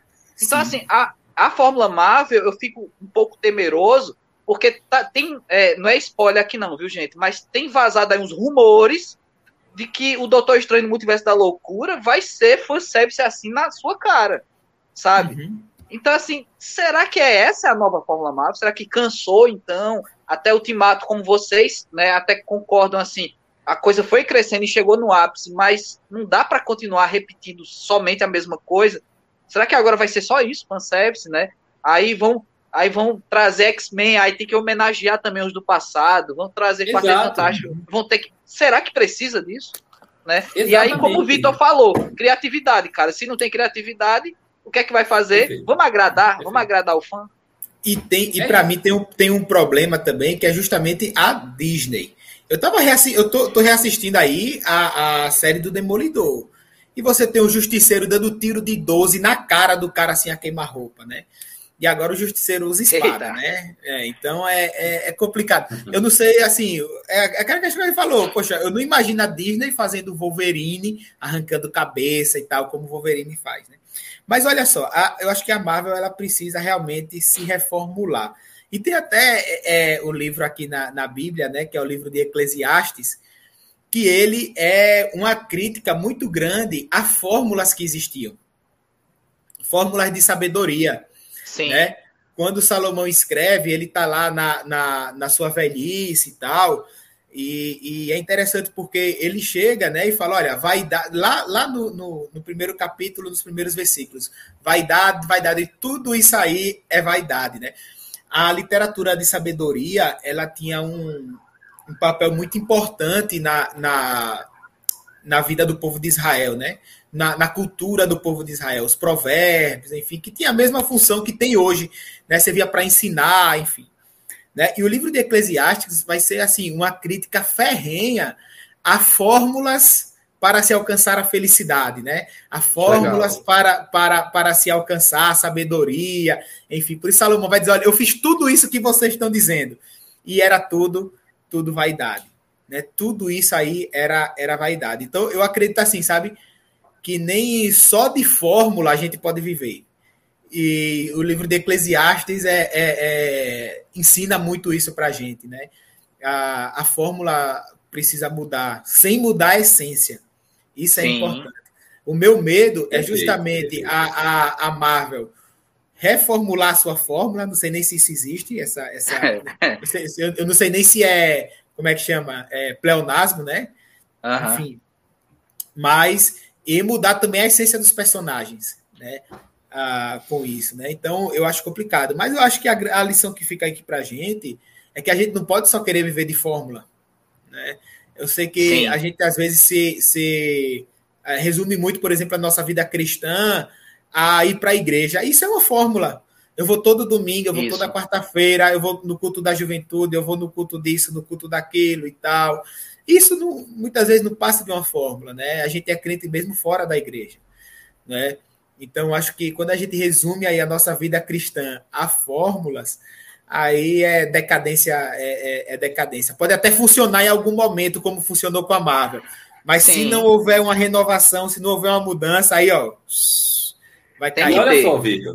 Olha só, Vitor, isso aí que você falou é, é, muito interessante, que a gente começa quando a gente começa a costurar, né? As coisas uhum. aqui, os pensamentos. Olha só como é legal, porque é, Eternos sofreu muito disso agora. Parece que Eternos é o filme que tem a menor nota aí no Rotten Tomatoes aí dos filmes da Marvel, a galera diz. Uhum. Mas velho, assim, é, é um filme que ele tem muito tema bom de discussão. Ele, ele, apesar dele manter ali a fórmula Marvel, ele não, não acho que ele subverte como falaram. Eu não acho que ele subverte. Mas assim, ele tem um tipo de filmagem diferente, ele tem um ritmo Exato. mais lento, né? Ele não tem aquele lance muito que a Fórmula Marvel tem, né? A explosão de cores, aquele ação desenfreada. Não é muito isso, não. Ele tem 10 personagens, ele tem que desenvolver os personagens. Ele fala muito sobre, uh, sobre razão né, de existir, sobre essas coisas aí, né? É, é, qual, é, qual é a minha função? Tá? É um filme mais cabeça da Marvel. Mas por que, que ele sofreu tanta aversão, na minha opinião? E assim, cara, vale a gente destacar e abrir aqui a conversa assim, né? Sobre a questão que muito se reclamou, né? Sobre a, a, a é, lacração ou não. Para mim não tem o lance da lacração, porque o que tem ali para mim de representatividade que eles querem colocar é uma coisa que para mim não atrapalha o roteiro do filme, é uma coisa bem Sim. funcional, acontece. É coisa ali. real, uma Outra coisa que coisa, existe. É, é uma coisa que existe. Outra coisa é a gente falar se a gente concorda ou não é, na, na, questão dos nossos princípios. Isso é uma outra conversa. Mas para o filme em si, se vai atrapalhar, se vai fazer o filme ficar ruim, não faz. Eu acho que aquilo não faz o filme ficar ruim. Sendo que aí, velho, o que é que acontece? A galera, é, é, você pode achar Eternos ruim, não tem problema. Mas a impressão que eu tenho, e eu posso estar julgando errado, mas a impressão que eu tenho é que a galera acha ruim justamente. Ele, olha que, olha que é o que eu digo, eles não subverteram ainda a Fórmula Marvel. No dia que subverter, Sim. pronto, o povo morre. Mas assim, eles não subverteram Opa! Caiu. Então, é, é, aproveitando que ele caiu, é, eu, eu, eu, eu, eu, acho assim, que teve, teve um, um, um, problema aí, eu acho, de marketing com Eternos. Né? Hum. Porque, poxa, o que me incomodava em Eternos era coisa de, ah, vai mudar a Fórmula Marvel, e vai mudar porque vai ter uma cena de sexo e um beijo homossexual. Poxa, Falar assim, tipo, arrogância, eles foram arrogantes? Não, eu, eu não sei, não sei se foram arrogantes, eu, não sei dizer. Eu sei que, tipo. Você tá falando antes do filme, né? É, é do marketing. Do marketing. O marketing. Do marketing. É, eu, eu acho assim, o marketing do Homem-Aranha foi excelente. Poxa, ali, ali foi uma aula de marketing que a Marvel fez no filme do Homem-Aranha e tal. Mas no Eterno eu acho que eles pecaram, né? Eles venderam, eu acho que a própria Marvel vendeu como se eles fossem mudar a fórmula. É, isso mas eles não mudam. E aí, exatamente, o que me incomodava em Eterno era dizer isso, ah, vai ser diferente porque vai ter um beijo homossexual vai ser diferente porque vai ter uma cena de sexo. E, poxa, são coisas que se tivesse, né, assim, como o Paulinho falou, não, não. não atrapalha o roteiro e tal, mas. E, e outra, é assim, a cena de sexo que já teve é... pior em Malhação, de tardezinha na Globo. Aí a galera é, fica escandalizada. Cinco segundos, cinco né, segundos, né? Cinco, cinco segundos, pela madrugada. Então, é, assim, é interessante. Oi, pode falar. É, inter... é, é interessante eu... porque, assim, o criador da fórmula, ou, ou, ou, a indústria que desenvolve a fórmula, ela acaba muitas vezes sendo traidora dela mesma, né? Porque isso foi tipo, uma traição. É. Exato, exato. E aí, ó, só fechando aquele pensamento que eu tava falando, aí, assim, a impressão que eu tenho é que a galera não gostou de Eternos Justamente, cara, porque ela foge um pouco do que a Marvel faz, aquela ação desenfreada, aquela fórmula, sabe, ali. Mal acostumado. Ali que a gente é mal acostumado, mal porque o público está acostumado a ir para o cinema, sabe? E querer ver, fazer uau, não sei velho, não é isso às vezes. o filme ele tem muito mais a entregar às vezes, entendeu? Sim. O filme, a, o Eternos me conquistou pelas temáticas dele. As temáticas dele são muito profundas, você tem muita discussão ali em cima do filme que você pode fazer. Fora a fotografia maravilhosa, a forma como é filmada, o filme é bom, cara. Então, assim, ele não é maravilhoso também, né? O outro problema é esse também. É, é o extremismo da sociedade hoje. Que eu acho é. que já é um outro assunto que a gente pode entrar, que atrapalha também hoje. Ou tem que ser de um jeito ou tem que ser do outro. Não é. precisa, entendeu? Você não precisa amar, amar demais ou odiar demais. Dá para gostar, cara. Dá para achar um filme nota 8 e achar legal, entendeu? É isso. E, e, e a Marvel acostumou a galera mal. Então, Sim. eu acho que esse é um, é um, grande problema. Eu acho que Eterno sofreu muito por conta disso, né? É, até o Vitor falou sobre Salomão, sobre Eclesiastes, e é o próprio movimento que Jesus faz ali na, na Bíblia, né? É, perdão, nos Evangelhos, né? no Novo Testamento. Quando Jesus vai falar ali em relação à a, a, a, a, forma como, por exemplo, os fariseus eles vão vão tratar né, dos valores né, Isso. que Deus passa para a gente. E era tudo é, fórmula, ele, né? Os fariseus fizeram era tudo fórmula. fórmula. Os fariseus fizeram fórmulas e Jesus fala o quê? Olha só o que Jesus fala. Ele fala sobre novidade de vida. Sobre novidade de vida, cara. Então, assim, é, tem que vir o novo, cara. Tem que vir a criatividade. A criatividade é uma coisa que vem de Deus também. Entendeu? É, é, o que o Vitor falou. Será que é só dinheiro? É, alguém usou uma expressão aqui que eu acho que foi o Calixto, Max. É, cara, é, deixa eu ver qual foi. Ele usou uma expressão que eu achei assim perfeita para falar do que está acontecendo com a Marvel, velho. Oito, eu sei o que ele falou. Eu sei o que ele falou. Foi boa noite. Marginalizou. Marginalizou, cara. Marginalizou totalmente. É, é, é, dinheiro só agora que a Marvel quer fazer? Então eu acho que ela precisa é. ir em frente, entendeu? Ela é em frente. Jesus nos ensina, foi isso que ele ensinou. Ele falou, gente, ó, não é a fórmula que os caras estão trazendo aí, não, sabe? Que os fariseus trazem, não. Não é a fórmula. É muito mais que isso. Quando Jesus senta à beira do poço para falar com a samaritana e tem todo aquele, aquele lance ali, sabe, da adoração dos judeus com os samaritanos e a, qual é a forma certa de adorar? E Jesus fala: a adoração é em espírito em verdade. A adoração é a que vem de, de, de fora, que vem de, de dentro para fora, cara, entendeu? Essa é a verdadeira adoração. Essa é, então eu acho que a gente precisa levar isso para a vida da gente também. Isso já é uma lição que a gente pode levar. Se a gente for contextualizar para o que acontece hoje nos cinemas, eu acho que é muito isso. Eu acho que a galera começa a ver o que a rede social é, traz de melhor. Eu acho que os produtores olham assim, ah, cara, o que vai dar hype na rede social é isso é, é meme, é isso, é a galera falando, é o Twitter, é polêmica, é não sei o quê, é o ator que vai voltar, é os pôsteres que os caras vão fazer antes. É, isso é o que vende para os caras. A criatividade Sim. aí, como o Vitor falou, fica abalada e a gente que gosta do cinema mesmo ali, raiz, a gente perde a oportunidade de boas histórias, né? Eu acho que essa é, é a dificuldade que tem acontecido. Muito, muito legal, cara, essas conexões, porque assim, no Antigo Testamento, como o Vitor trouxe, você teve ali um cara feito Salomão, sabedoria em pessoa, sendo contra fórmulas religiosas. Aí Paulinho cita Jesus sendo contra fórmulas, né? E aí, na, na época deles, as fórmulas estavam conectadas a, a, a, a um jeito de ser religioso, a, a uma, a, um, a uma diretriz, dizendo, ah, isso aqui é o certo, tudo é errado, né? Aí hoje vem o coach, né? Então a gente tem que também né, acabar com essas fórmulas, pelo amor de Deus. Mas vamos lá. É, gente, sobre tudo isso, né? A gente tem falado se dá certo, se não dá. E, e assim, é bem interessante como a gente pensa essas fórmulas, né? O Guto colocou aqui, ó, o Guto Souza. E as séries? Era isso que eu queria entrar agora, exatamente. O cara sentiu.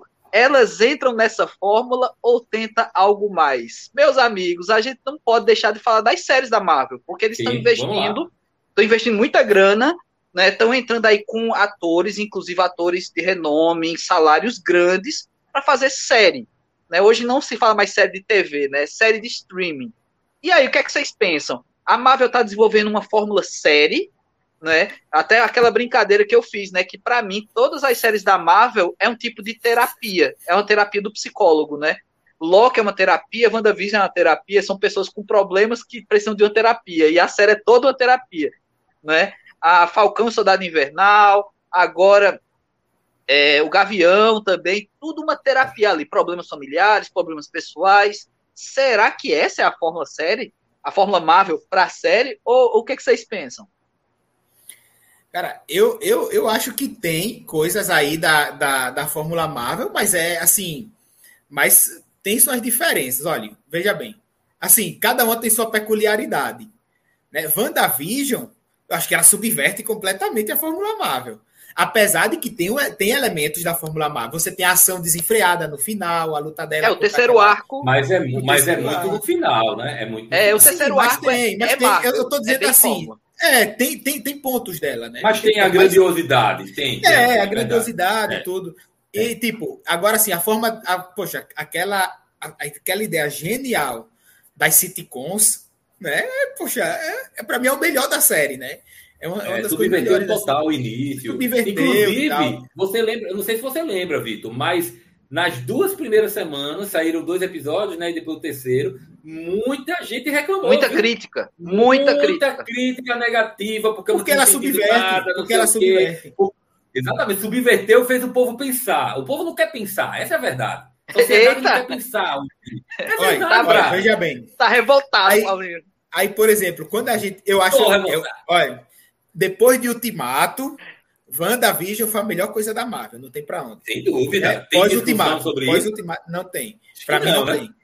É, Mas agora, o grande, a, a, a, a, grande, o grande fã, o mainstream vai dizer que é Homem-Aranha. Sim. E é, a gente já falou por quê aqui. A gente já mas, falou por quê. Mas não é. Mas, mas, é, mas não é. Para mim né? é. Não assim, é. quando. É, então, enfim. Agora a gente vai para Loki. Eu acho que o Loki tenta manter a Fórmula Marvel. Porque hum. existe uma tentativa da Marvel. O problema de Loki é esse. É isso, exatamente. Esse. Por quê? Porque eu, eu, eu me incomodo quando a Marvel tenta humanizar demais o vilão. Se, se o Loki, se o Loki da série fosse aquele Loki de Guerra Infinita, eu entenderia ele agir daquela forma. Mas era aquele Loki é, é, logo depois do, do, do primeiro Vingadores. Era o Loki, ele devia ser mal. Ele devia terrível. dominar o Interesseiro, mundo ainda. trapaceiro, Isso. Aí os caras passaram um PD, os caras passaram uma apresentação de slide pro cara, tipo homenagem, né? Que o cara faz assim no dia do seu aniversário, né? Ah, bota aí na repente... televisão, depois não sei o quê. Aí o cara mudou da noite pro dia, assim, sabe? Não, e outra coisa, a... não, e outra coisa, a joia do infinito não vale mais de nada. Né? Jogaram um para cima. Mas, Vitor, então... deixa, eu, deixa eu te cortar aqui rapidinho. Sim. Essa aí é onde eu falei, aquele negócio que eu falei antes. Isso aí, para mim, é, é, uma opinião. É a fórmula Disney.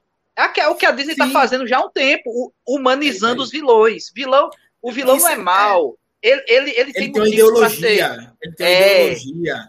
Isso. Não, vai. Para mim, para mim, qualquer pessoa, até o Thanos mesmo, ele, ele é meio humanizado. Mas para mim, qualquer pessoa que pense em matar metade da população do universo é, é, é mal.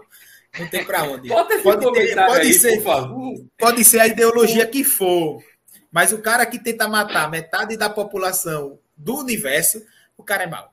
Não tem pra onde. Bota aí esse comentário da Thaís, por favor. O Loki da série me fez até chorar. É, pro, é tá aí. Quando o Loki faz você chorar, é que você vê que o negócio tá terrível. O, eu, eu, raiva. eu me emocionei. Eu me emocionei com o Tó Jacaré. Gente, que atuação do Sol Jacaré. boa, Essa foi uma parte até boa. Mas, mas é, o Vitor tá certíssimo, cara. O, o Loki foi o que. Foi, foi a maior decepção para mim. Inclusive, eu coloquei na minha lista de decepções, na nossa uhum. live de retrospectiva. Porque é isso, porque os caras pegaram a maior oportunidade que eles tinham de subverter. Cara, essa série do Loki era a maior expectativa de todas as três que estavam confirmadas. De todas as três. A gente tinha expectativa de uma subversão do tamanho do mundo naquela série, e eles não fizeram nada disso. Pô, então eu acho que Loki é, é, ele, ele foge um pouco disso.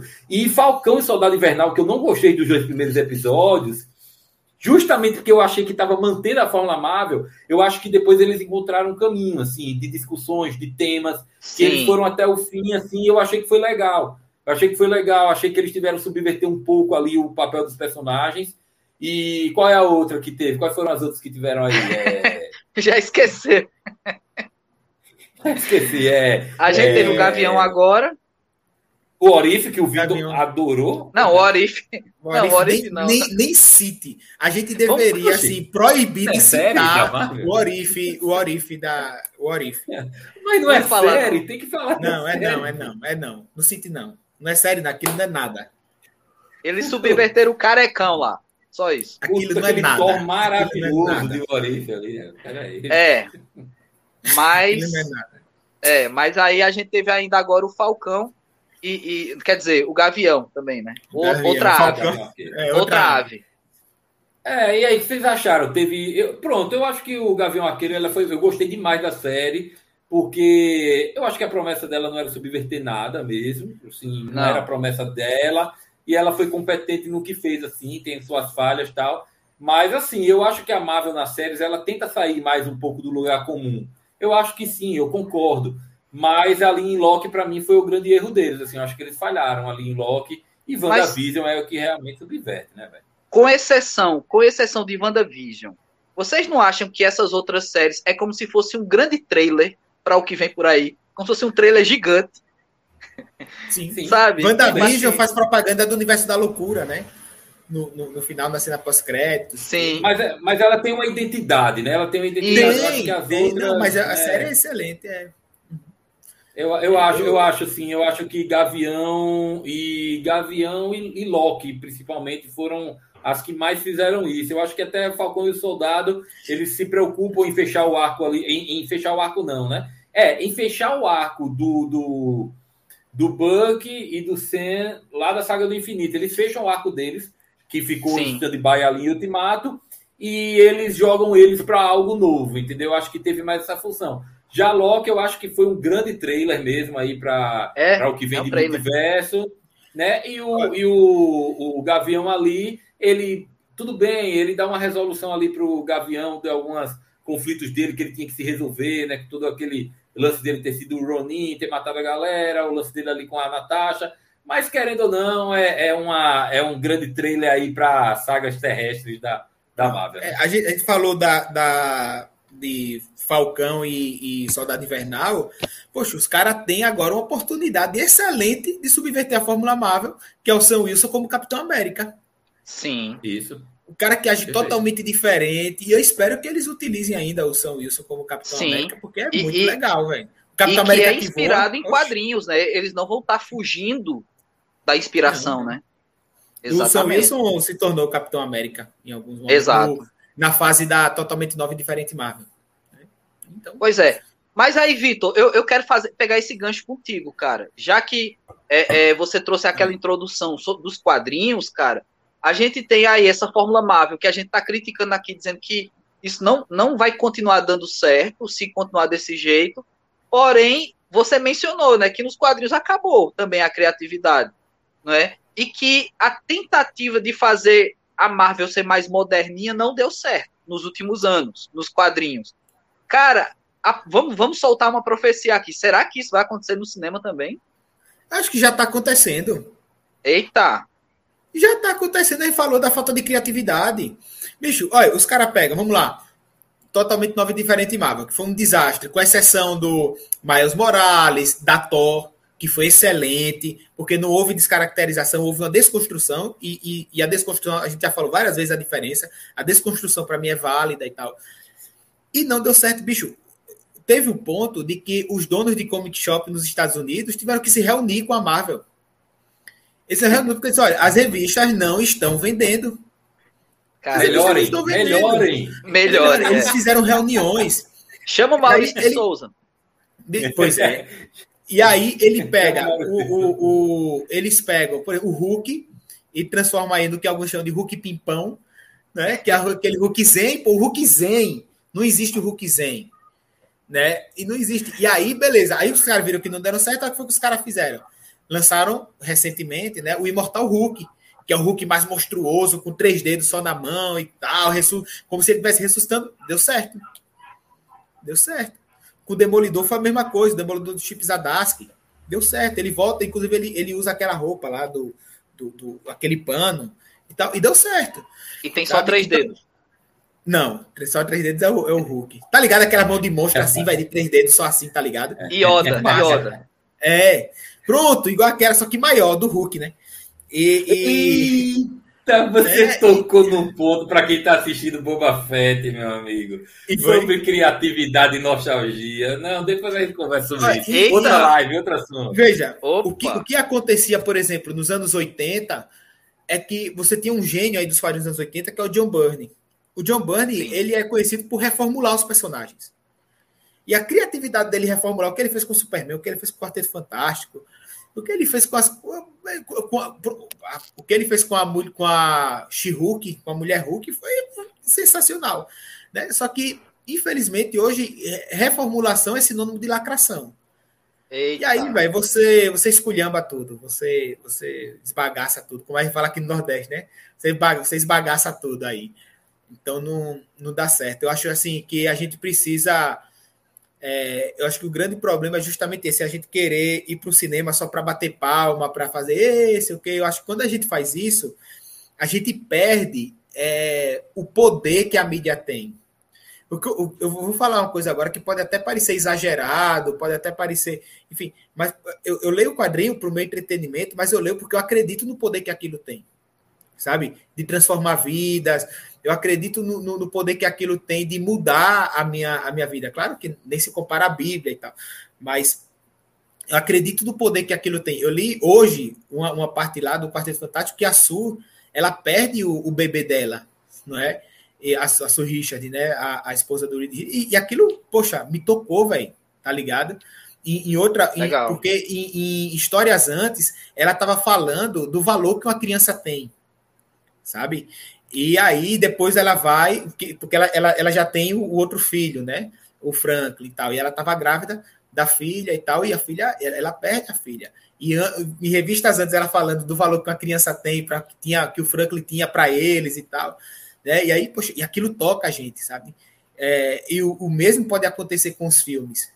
Né? Quando a gente olha a morte, por exemplo, do Homem de Ferro, aquilo deve servir muito mais do que para a gente chorar, mas pensar, poxa, que sacrifício válido o cara fez.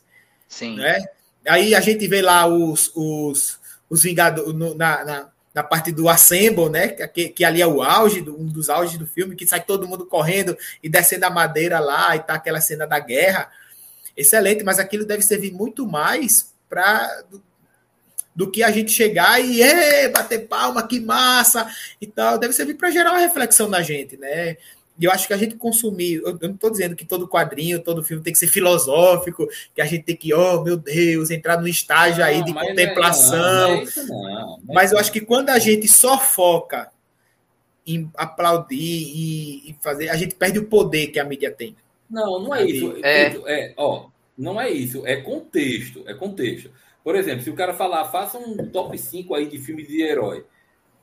É, vou pensar bastante para ver o que eu vou colocar, mas assim, uhum. um dos que entra sempre entrou na pauta, mas aí vão surgindo, por exemplo, surgiu o Ultimato ali, né? Aí já entrou tal, mas o, o Superman do, do Dona, de 78, sempre teve na minha lista de top 5 de filme de herói. Sim. E é um filme clássico da jornada do herói, entendeu? É aquele filme maravilhoso, mas você tem que ver o contexto, é um filme de 78 Sim, é um filme que adaptou, sim. entendeu, para o quadrinho um herói e tal. Então, tudo isso é contexto. O filme não precisa, velho, ser como você falou. A gente não tem que entrar nesse estado contemplativo. Ah, vocês querem ser os inteligentes, é isso. Vocês querem que não. todo filme tenha alguma coisa para pensar, não sei o quê. Não, gente, ninguém está falando isso. Se alguém está entendendo isso aqui, vendo essa live, não entenda não é errado. Não é isso que a gente está falando. Tem filmes maravilhosos de, de, de, heróis, e não só de heróis que são simples, de narrativa simples. É, é não, não precisa ter nada nada diferente. Agora sim, você precisa ter uma originalidade, você precisa ter sim. alguma coisa que,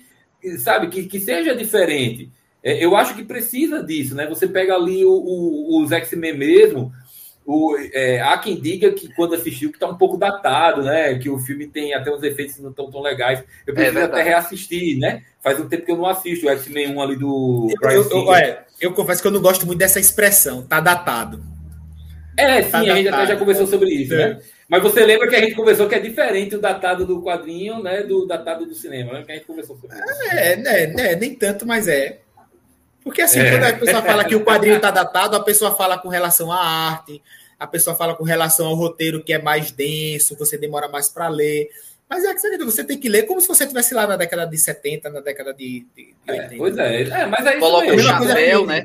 Coloca você for olhar, por exemplo, os, os efeitos do, do Exorcista, é, poxa, para hoje realmente não servem, né? Mas para aquela, é. a gente tem que assistir aí, se lá naquela. Ó, aí você pega ali o X-Men 1 e o X-Men 2 do Brian Singer, ele trabalha ele, ele trabalha uma coisa diferente que a gente não, ainda não tinha visto um grupo de heróis assim no cinema, sabe? É um negócio diferente. O Batman do Tim Burton, quando surgiu, né? É, é, foi um filme diferente, um filme que tem o, tem o tom do Tim Burton ali. E, e, ele é um filme super inteligente, não é, cara, mas ele é um filme que tem identidade. Você assiste, você sabe que é o Batman do Tim Burton, ele tem o estilo dele, ele tem a identidade dele.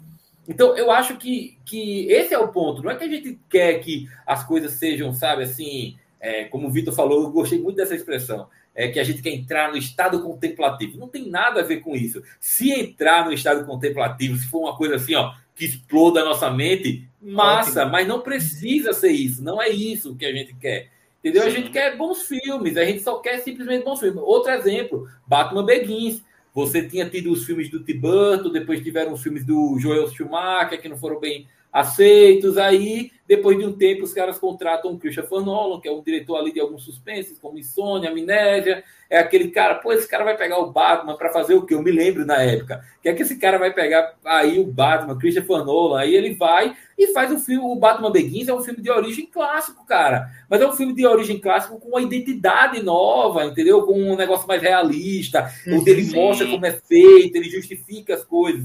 Então, assim, é, tem a sua identidade. É só o que a gente Isso. acha que, que a gente quer, é que tenha a sua identidade, que traga algo original. Entendeu? Não, não, não, e, e, assim, cara, criatividade é tipo a Bíblia, né? Já que a gente está falando sobre Bíblia aqui, é, é, é, liga teológica, é tipo a Bíblia, né? Tá ligado? Quando o cara tem. Não sei, já deve ter ouvido falar, né? Do cara falar assim, ah, mas às vezes é tão difícil, cara. É, já falou daquele texto bíblico ali, não sei o que, cara. Às vezes um texto bíblico tem tanto caminho para você percorrer. Você pode pregar através de uma, uma pregação expositiva, olhando o texto do próprio texto, com vários temas, né? Eu acabei de falar agora há pouco da, do texto da mulher samaritana, da samaritana, perdão. Quanto, quantos temas você pode pregar é, numa pregação, num texto, numa pregação expositiva mesmo, versículo por versículo, vendo o contexto, você pode pegar por um negócio desse assim e, e ser original, né? É, então a, a, nossa própria fonte de vida, que é a Bíblia, ela nos ensina a ser, sermos originais, que a fonte muitas vezes não esgota. E é, é, isso que a gente quer. É isso que a gente quer. Simplesmente o que a gente quer é, é isso. O, o, o, nosso Deus é o Senhor da criatividade, né, cara? Ele criou a, a criatividade. vem dele. É, é, é, redundante, né? Ele criou a criatividade, né? E, e, é tanto que Jesus, ele era tão criativo no discurso, cara, que Jesus, ele era, inclusive, ele tinha discursos, muitas vezes, é, que ele tinha alvo intencional. Tipo, ele falava para públicos mistos, mas ele comunicava a um determinado público porque a linguagem chamada de parábolas Isso. ela é absolutamente Isso. criativa, não é? Então, assim, é exatamente. Então, muito, muito legal, assim, a gente observar dessa forma. Mas teve um filme, uma, um, um, um longa, que passou despercebido aqui, de tudo que a gente está falando sobre Fórmula Marvel, e vocês falando aí sobre não precisa ser um filme super intelectual, mas ele pode ser original, pode ser diferente e ser legal. Cara, Homem-Aranha no Aranha Verso. É um filme Perfeito. maluco. É um filme maluco. Perfeito. Você tem personagens ali, cara, personagem cartunesco dentro da animação que, cara, não tem nada a ver. Aí você tem um Homem-Aranha Noir que é em preto e branco. Cara, aquilo ali é muito maluco e dá muito certo, é, claro. Então existe ali toda uma criatividade por trás. Eles dão motivos para você ter aquela maluquice toda e funcionar, sabe? E tudo e da liga, cara, é impressionante como conecta. Você tem um, uma aranha que é japonesa, daquele universo japonês e conecta com o americano, com o, o Homem-Aranha gordinho, sabe? Então assim, cara, é muito essa relação de você ter ali uma criatividade por trás, de você não precisar ficar tão codependente dessa fórmula, né? O Marino Aranha Verso, eu acho que é uma aula, sabe? Pra, é, uma, é, uma obra, tá é uma obra-prima de animação, como o Danilo está falando aí, Danilo Monteiro. É realmente uma obra-prima de animação, cara. Quando eu assisti, eu saí de cinema encantado, assim, porque eles revolucionam. O Vitor pode falar, né, cara? É como que eles estão. Tem muita coisa de quadrinho, né, Vitor? É, é, é, um quadrinho vivo, cara, Isso. na sua frente, se mexendo assim, no cinema, é, né? É, é você maravilhoso tem, aquilo. Você tem a série nos quadrinhos, né? Homem-Aranha no Aranha Verso e tal, e é. Tem, tem muito daquilo, né? No, no Homem-Aranha do Aranha Verso aparece o, o, o japonês, o Supai da Man, né? Supai da Man. Aparece Supai da Man, é, muito legal. Porco-Aranha, Porco-Aranha é dos Simpsons, né? É dos Simpsons, é Porco-Aranha, né? É dos Simpsons. E, ó, e você é tem o Aranha Verso, né, pô? Simpsons. Simpsons é, tem o Harry Potter também, Harry Potter. Estava é. presente no. ó, é, cara, o Homem-Aranha do Aranha Verso, ele tem, velho, uma. É uma profundidade muito grande, assim, sabe? É, é aquilo que o Léo falou. É, tá lá um negócio todo novo, mas que não precisa subverter nada não, se diverteu nada, mas é, é simples e é, é, sensacional, velho. Os temas ali que o Miles Morales ele, ele, ele discute ali com o Peter Parker mais velho, é, os caras falam sobre fé, cara, no filme, assim, é uma coisa, uma coisa de profundidade muito grande. Sobre então, família, sobre família. Sobre família, perfeito. É muita profundidade. Então, assim, e outra, né? O próprio roteiro da animação é perfeita também. O roteiro Sim. vai numa escalonada muito boa até chegar para o twist. É tudo muito bem feito, é tudo muito bem dirigido. Então é isso que a gente espera, entendeu? Eu acho que a Fórmula Marvel, ela, ela tem que se reinventar, cara, entendeu? Então cansou. Cansou. Funcionou, Eu... funcionou. Acho que ela cumpriu funcionou, o papel né? dela. Ela cumpriu Legal. o papel dela. E aí agora ela precisa dar o grau aí. Então foi 20 anos que deu certo. É, eu acho que deu certo. Ah, ó, oh, 10 anos, melhor. 10 anos. 10 anos ó, que deu certo. Sim. Deu certo, deu Mas certo. já era. Mas já era. Não, tem que reformular. Tudo, não, e deu certo. Mas assim, sabe? Deu certo. Ah. Mas vamos lembrar que deu muito certo porque os filmes dos Vingadores, todo esse universo criado dos próprios Vingadores, fez com que o negócio realmente fosse espetacular. Sim. Se você pega assim, Homem-Formiga, bom filme, legal, bom divertido. Filme. Mas é um filme ponte, é filme ponte. Filme ponte, ele tá ali para ser ponte, não tem outra. É. É... Ó, cara, vamos fazer um exercício rapidinho. Três, três, homens de, três homens de ferro. Pega os três homens de ferro. O primeiro é sensacional, acho o primeiro fantástico. revolucionário, muito bom, fantástico. O dois já é. O dois é bom também. Mas é bom. Eu acho também. bom, mas está no lugar é comum. Aí você Sim. pega ali o 3, eu não gosto não, do 3. Não, o 3 é horrível. Eu gosto demais, demais, demais, demais do Capitão América 1, mas tem gente que já não gosta. Mas eu gosto. Acho o filme de origem perfeitinho, assim. Acho Sim. que ele é sensacional. Tá... Acho que como. É. Ele segue o roteiro de, origem... de filme de origem perfeito. Perfeito. Assim, ele apresenta um Steve Rogers que a gente há muito tempo queria ver. Né? O Chris Evans encarnou bem demais o papel. Eu acho o filme muito bom. Aí depois você tem. Eu acho que, na verdade, o Capitão América, cara, é o herói da Marvel que conseguiu ter os melhores filmes, assim, sabe, individuais. Porque o Soldado Invernal é um baita filmaço. Que então, filmaço é o Soldado Deram Invernal, a carga cara? no Capitão América. Tipo assim, disseram, ó, oh, gente, esse aqui a gente tem que fazer o melhor sempre. Parece que e para outros não deram essa atenção toda. Não é, dá essa impressão? Pois é. Eu acho que dá essa impressão. O Thor Porque ficou são jogado, bons. cara. O Thor ficou jogado. Os caras mudaram o tom do Thor. É, o Hulk é um personagem. Ó, vou... o Guerra Infinita é sensacional, mas o que os caras fizeram com o Hulk não é legal também. Não é legal. Não, não. Não, não foi Mataram legal. o Hulk. É. Hulk, assim, o Thor, o Thor, se, se a Marvel tá, tentou fazer agora com Eternos um filme épico, cara, dava para trabalhar um filme épico com o Thor, cara. Dava para fazer Perfeito, um negócio fantástico. Perfeito, Só que eles perfeito. perderam a chance, cara. Passou. Tipo assim. Ah, já era, né? Não, e outra coisa, olha o que eles fizeram com o Thor também nos filmes. Agora o cara tá lá com não. o bucho do tamanho do mundo né? medroso, medroso, chorão, chorão, né? Não sei, não sei. Ó, ó, pega, e aí vai assim. virar, vai virar He-Man, viu? Aí vai virar Jane Foster, vai virar He-Man. He ele vai, é... ele vai ficar o bobão e ela vai ser a mulherona. Vai virar He-Man. Vai ser, vai ser a é segunda problema. nota zero da liga, né? Vai ser a segunda aí é nota problema. zero da liga. Aí o é Vitor já deu zero para a segunda parte de He-Man aí, né? Então vai, vai, vai vir. Eu dei zero mas, porque é, não pode dar menos assim, um. Mas olha só, a minha, a minha, toda a minha, eh, a minha argumentação, essa última argumentação agora sobre fazer um exercício dos filmes da Marvel, tudo é para demonstrar o quê? Que, na verdade, o que os caras conseguiram foi quando, principalmente, eles trouxeram o que eles conseguiram ali no início, com o Geoffrey Vaux, os filmes ali de início, e depois com o Josué Whedon, o Whedon, né, teve o papel dele ali também importante, e depois os irmãos russos, né? Então, essa tríade ali o, o Frevô. Você esqueceu o James Gunn, viu? Você pois esqueceu o é, James. Gunn.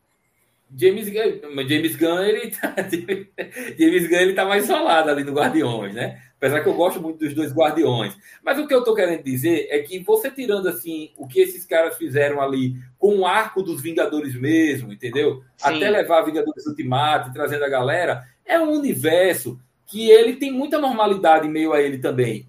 E mesmo assim é sensacional. Então é isso que a gente está falando. Não tem que ser super show de bola, entendeu? Tem muito elemento que é funcional, que ele vai funcionar, entendeu? Que a gente vai gostar, mas precisa sair do lugar comum, cara. Não pode ser a mesma coisa. Guardiões foi, coisa, foi uma coisa diferente, por isso que funcionou. Então, assim, não, não dá para ser. Eu acho que assim, a gente Nossa. já começa a chegar numa fase da live onde está definido para gente o que a gente sim, o que, o que, o que para a gente a Marvel precisa fazer. Agora basta eles fazerem. É, e, basta eles mais, assistirem cara. essa live. Basta a Marvel basta assistir essa live, live né, para entender o que precisa fazer. Mas é isso. Não, gente, real... Quem somos não, realmente. Não. Não, não que a gente tenha solução. Tô brincando, nada, cara. Mas, brincando, eu, mas, eu, mas eu acho assim que a maioria da galera que tem essa crítica espera isso também, entendeu? Sim, espera isso sim. também. É, é. Enfim, né? Enfim, caminhamos querendo que coisas novas venham e espero a... que venham coisas novas. E a igreja diz amém. E a igreja diz amém. E só uma, uma adenda aí, você falou de séries e a gente terminou não falando disso. Uma oportunidade boa que eles têm aí, viu? De fazer algo diferente e original que o Cavaleiro da Lua. Espero que eles vamos ver, vamos ver. essa oportunidade eu tenho um pouco, eu tenho um pouco de medo também, como a gente falou nas expectativas. Mas vamos lá. Gente, então a gente está fechando a nossa ideia. Inclusive, para a galera que está acompanhando a gente aí, eu quero falar um segredo. Um segredo da Liga Teológica. A gente mudou a fórmula da live. Eu não sei se foi perceptível. Eu nem vou dizer o que foi que a gente mudou, mas a gente mudou a fórmula para essa live. A gente vinha seguindo uma fórmula e exatamente na, na crítica sobre fórmulas, a gente modificou. Então diz aí, galera, ficou boa? Vocês aprovam a live do jeito que ela foi hoje? Sem mesmo saber o que foi que a gente mudou, mas a nossa fórmula. Notaram a diferença, né? Notaram será? a diferença. Será que sim? Será que não? É a Deixa franja do Paulinho. É a franja que o Paulinho está usando. O que será que mudou na fórmula da Liga Teológica, né? Pois é, é gente. Cara, e, eu... E, e, a gente quer fechar mesmo com esse, tudo isso que a gente trouxe aqui. Não se atenha a fórmulas, é, é, é perigoso para a vida mesmo, não somente o cinema. A gente também falou aqui, é, o, o, pastor Vitor trouxe aí do Antigo Testamento, Salomão criticando uma vida formulaica, né? Aquela vida que se, que se prende a fórmulas e que a proposta de Deus, a sabedoria de Deus quebra tudo isso. não é? Paulinho também trouxe aqui um Jesus que veio para quebrar também vidas formulaicas, só que dentro de uma religiosidade, não é? Jesus é maior que religião, Jesus é maior que fórmulas e até mesmo, infelizmente, hoje existe pessoas usando de religião para criar fórmulas, né? Só que não é nada disso, sabe? É, é nova vida, é, é realmente Jesus veio para ensinar o que é viver e não dar somente uma fórmula de vida. Ele vem ensinar o que realmente é viver. Né? Então a gente precisa carregar isso e essa expectativa boa nossa, né? A gente criticou, mas a gente elogiou pra caramba. Eu acho que a gente mais elogiou do que criticou nessa nossa live. Sim. A gente falou muito bem, né, da Fórmula Marvel que funcionou. Só que a gente já quer outra coisa, né? A gente espera criatividade aí. Vamos ver se será se o Zé Boné tá montando ali um, uma equipe de criatividade, né? E o, o, o Kevin Feige, se ele tá realmente preparando uma surpresa para a gente porque Sim. o mais do mesmo cansou. É verdade, mais do mesmo cansou. Verdade, só uma observação aí, é, a gente vive uma época na nossa sociedade é, em que é, a gente trabalha com isso há muitos anos, né? Próximo mês, março, mês de aniversário de seis anos Opa! do nosso projeto, da Liga Teológica, vai ter muita coisa, viu? Já se liga aí que a gente vai ter muita coisa legal nesse mês de aniversário. Mas é, nesses seis anos de liga, vocês que acompanham a gente sabem que a gente bate muito na tecla do pensamento crítico, tanto para dentro da igreja, a igreja precisa olhar para si própria, nós precisamos olhar para nós próprios para que a gente possa é, que a gente possa sempre é, fazer o que Jesus quer da gente, né? Que é, é essa novidade de vida, olhar para frente para a sociedade e contribuir de alguma forma quando a gente repete padrões, quando a gente entra no modismo, né? Que é um termo muito utilizado na ética cristã, né? Que muitas vezes a gente é, é moldado pelo modismo, né? Pelo que está acontecendo e a gente é mais influenciado, né? É, do que influencia. E, e, a Liga sempre brigou por isso, por esse pensamento crítico, da gente olhar para as coisas, entender o seu contexto, pensar, discutir, pensar, discutir. Isso aí que o Léo falou, né, da nossa fórmula aqui na live, começou numa reunião ah, onde a gente falou, é, ah, eu acho que pode ser assim, pode ser assado. A reunião terminou porque ela estava se estendendo e quando terminou nós três fomos com a gente foi conversar para a gente poder tentar chegar no denominador comum e aí a gente foi colocar a cabeça para funcionar, cara. E esse é um exercício que assim a gente tem tentado fazer aqui. Nem todas as vezes a gente consegue, né? Nem sempre a gente consegue, mas é, eu acho que a sociedade precisa muito disso. Se tem uma reflexão dessa live aqui, e sério, não entra muito aqui também essa questão agora se a Marvel faz ou não faz o que é certo. Porque, poxa, os caras são uma empresa baita sucedida, né? Eu acho que o que eles conseguiram fazer no cinema é excepcional, como o Léo falou, longe da gente tirar o mérito, pelo contrário, nós amamos o que a Marvel Studios Isso. fez. A gente quer que a Marvel Studios e, faça e se a mais Marvel, coisas. E se a Marvel patrocinar a Liga Teológica, a gente vai elogiar até o o Thor Baladeiro. É, não, o, o Thor Baladeiro o Vitor vai elogiar. Mas, mas olha só, a gente gravou uma vez um vídeo, né? O famoso vídeo da gente aqui. Se você nunca assistiu esse filme da, esse vídeo da gente, vá lá, a, nem que seja para xingar a gente. A gente tem um filme, um vídeo aqui no YouTube de uns três anos atrás ou quatro, que é sobre a animação da Disney Moana. Essa, esse vídeo aí, ele é, tem um hype bem grande aí no nosso YouTube. E a galera xingou pra caramba a gente, disse que gente, nós éramos os hereges vendidos à Disney, era uma vergonha para a igreja. Tá Pessoas que fizeram né? seminário. É, tá. E assim, eu tô falando isso aqui porque o pessoal falou assim: ah, vocês são vendidos para Disney. Poxa, eu queria ser vendido para Disney. Sim, eu queria, porque assim acabavam os meus problemas financeiros, não precisaria mais trabalhar na vida, ia só curtir, fazer conteúdo aqui na liga. E aí a liga ia ser muito maior do que a gente consegue fazer ela ser como projeto, né? Porque a gente ia estar vendido para a Disney. Então, bem que eu queria ser vendido para a Disney, porque a gente realmente admira muito o que a Marvel Studios fez. A gente admira demais esse universo e a crítica que é construtiva, entendeu? Não é hate, não é nada, não é nada Isso. a ver. A gente, como o Léo falou, a gente elogiou bastante, mas tem que ser salientado que é um reflexo do que eu acho que a gente quer para a nossa sociedade né? Uma sociedade que precisa sim pensar. A nossa sociedade não tem pensado muito, a política está aí para mostrar, muita gente votando, no, achando que é, é, partido político e político é de estimação, que se torce, não tem pensamento crítico, vira torcida, vira esculhambação, e aí a gente fica nessa situação que o país está. Né? Ontem eu estava conversando na igreja com o pessoal sobre isso, cara, sobre a situação que a gente vive no nosso país, cara. Uma situação onde, sabe, há uma concentração de riqueza muitas vezes na mão de uns e o, o povo mesmo ali sofrendo a cada dia que passa mais, situações absurdas que a gente vê na nossa sociedade. Por quê? Porque os políticos querem que o povo não pense. É por isso que a educação isso. não cresce, é por isso que não se investe em educação. E o nosso desafio como projeto aqui é lutar contra esse pensamento, sabe? É lutar. Sim. A gente quer educar, a gente quer pensamento crítico, a gente quer didática, a gente quer discussão, pensamentos opostos, mas que conversam, que dialogam, para a gente poder chegar, cara, numa, Exatamente. numa sociedade e, que pensa. É e não é um posicionamento de dizer quem é quem, se você está de um lado ou do outro.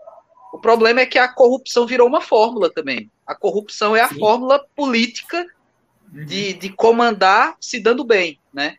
Então, assim, realmente é muito massa o Paulinho trazer isso, né? Porque é, é, mais outra fórmula ruim, né? E aí eu insisto com o que eu já falei: Jesus é maior que fórmulas, Jesus é maior que política, Jesus é maior que essas discussões. Mas Perfeito. elas são válidas justamente porque a gente vive nesse mundo, né? Então esse mundo tem dessas coisas. Então a gente precisa também saber viver nesse mundo, até uhum. a gente ir para o céu, né? Até a gente ir para Nova Jerusalém, onde não vai ter nada disso, né? Pois é. Nessa hora que eu concordo com Lázaro, ainda bem que eu vou morar no céu. é. Isso aí foi depois que Jesus disse para ele tirar as ataduras e sair, né, do túmulo. Não sabia que o Léo ia vir com essa piada, velho. Sabia, sabia. A sua piada tá entrando na fórmula, viu? Eu já sabia que você ia ter essa a piada. A fórmula aí. piada, mas tem a mesmo. A fórmula piada. dizer... é não, Léozinho, mentira, você sempre se renova nas suas piadas. Sempre. Não, tem, tem a fórmula. Eu tenho. É Ari Toledo. mas é isso, gente. A gente tá chegando ao final. A gente tá chegando ao final do nosso encontro aqui da Liga falamos sobre a Fórmula Marvel e a gente, eu vou deixar uma promessa aqui para vocês. A gente também vai fazer uma live sobre DC. Só que vai ficar aqui a surpresa o que a gente vai falar da DC. Porque a gente, a gente também, sabe. É, o que a gente sabe. Mas a gente também tem elogios e críticas a DC, né? Mas vamos logo, logo lançar também, porque a galera vai dizer: ah, vocês só vão falar da Marvel. Não. A gente Oi, vai falar da DC aí, também. Olha, deixa eu só, só, dar, só dar uma, uma, uma, uma pitadinha assim do que eu acho. Vai. Será? Eu, eu vi, acabei de ver uma reportagem do que 87% da DC é o Batman. Será que existe Eita. uma fórmula DC para o Batman? E será que isso um dia vai enjoar? Opa! Fica aí. No mais, sejam felizes e não usem. Betson, Betson vem aí, viu? É. Betson, Batman que brilha vem aí. Eu estou esperançoso o, nesse Batman. O Batman que é um, um morcego que se alimenta de sangue. Esse é morcego mesmo. Esse é, é morcego. Né? O Batman Morceguinho que faz biquinho no pôster de divulgação. Você não viu nessa semana sair um pôster ele fez biquinho assim no pôster. É maravilha. Tô confiando. Vai ser bom, vai ser aí. bom, vai ser bom. Vai ser e a live da DC pode ser nesse contexto aí do The Batman. Então esperem aí pro mês Vamos lá. Quem vamos sabe? Lá. A gente pode até chamar Quem o Neymar para estar tá na live com a gente. Mas é oh, isso. Sim, foi presenteado, verdade. Mas é isso, gente. Muito obrigado pela audiência de vocês. Quem vai assistir depois também receba aí o nosso abraço. A galera que está aqui com a gente até agora, comentando aí, Diogo, Calixto, a Thaís, a Larissa Takata, a galera que não para de comentar. Eu sei que tem gente que assiste e não comenta, tá ali só observando, gosta da treta, né? Mas tá aí, um abraço para todo mundo acompanhando a gente. Fica ligado nas nossas redes sociais, que vem análise, vem religar e vem muita coisa ao longo da semana. E fique nessa expectativa. Vai ter live sobre DC e se prepare para o que vem por aí. Beleza? Algum recado, sim. Pastor Vitor? Não, só o que eu falei, sejam felizes e não usem drogas. Tá tudo certo. Muito bem. Ou seja, não assista Thor 3. É isso aí, galera. Valeu, um abraço para vocês. Valeu. Encerra aí, Vitor. Beijo, me liga. Valeu, galera podcast Liga Teológica.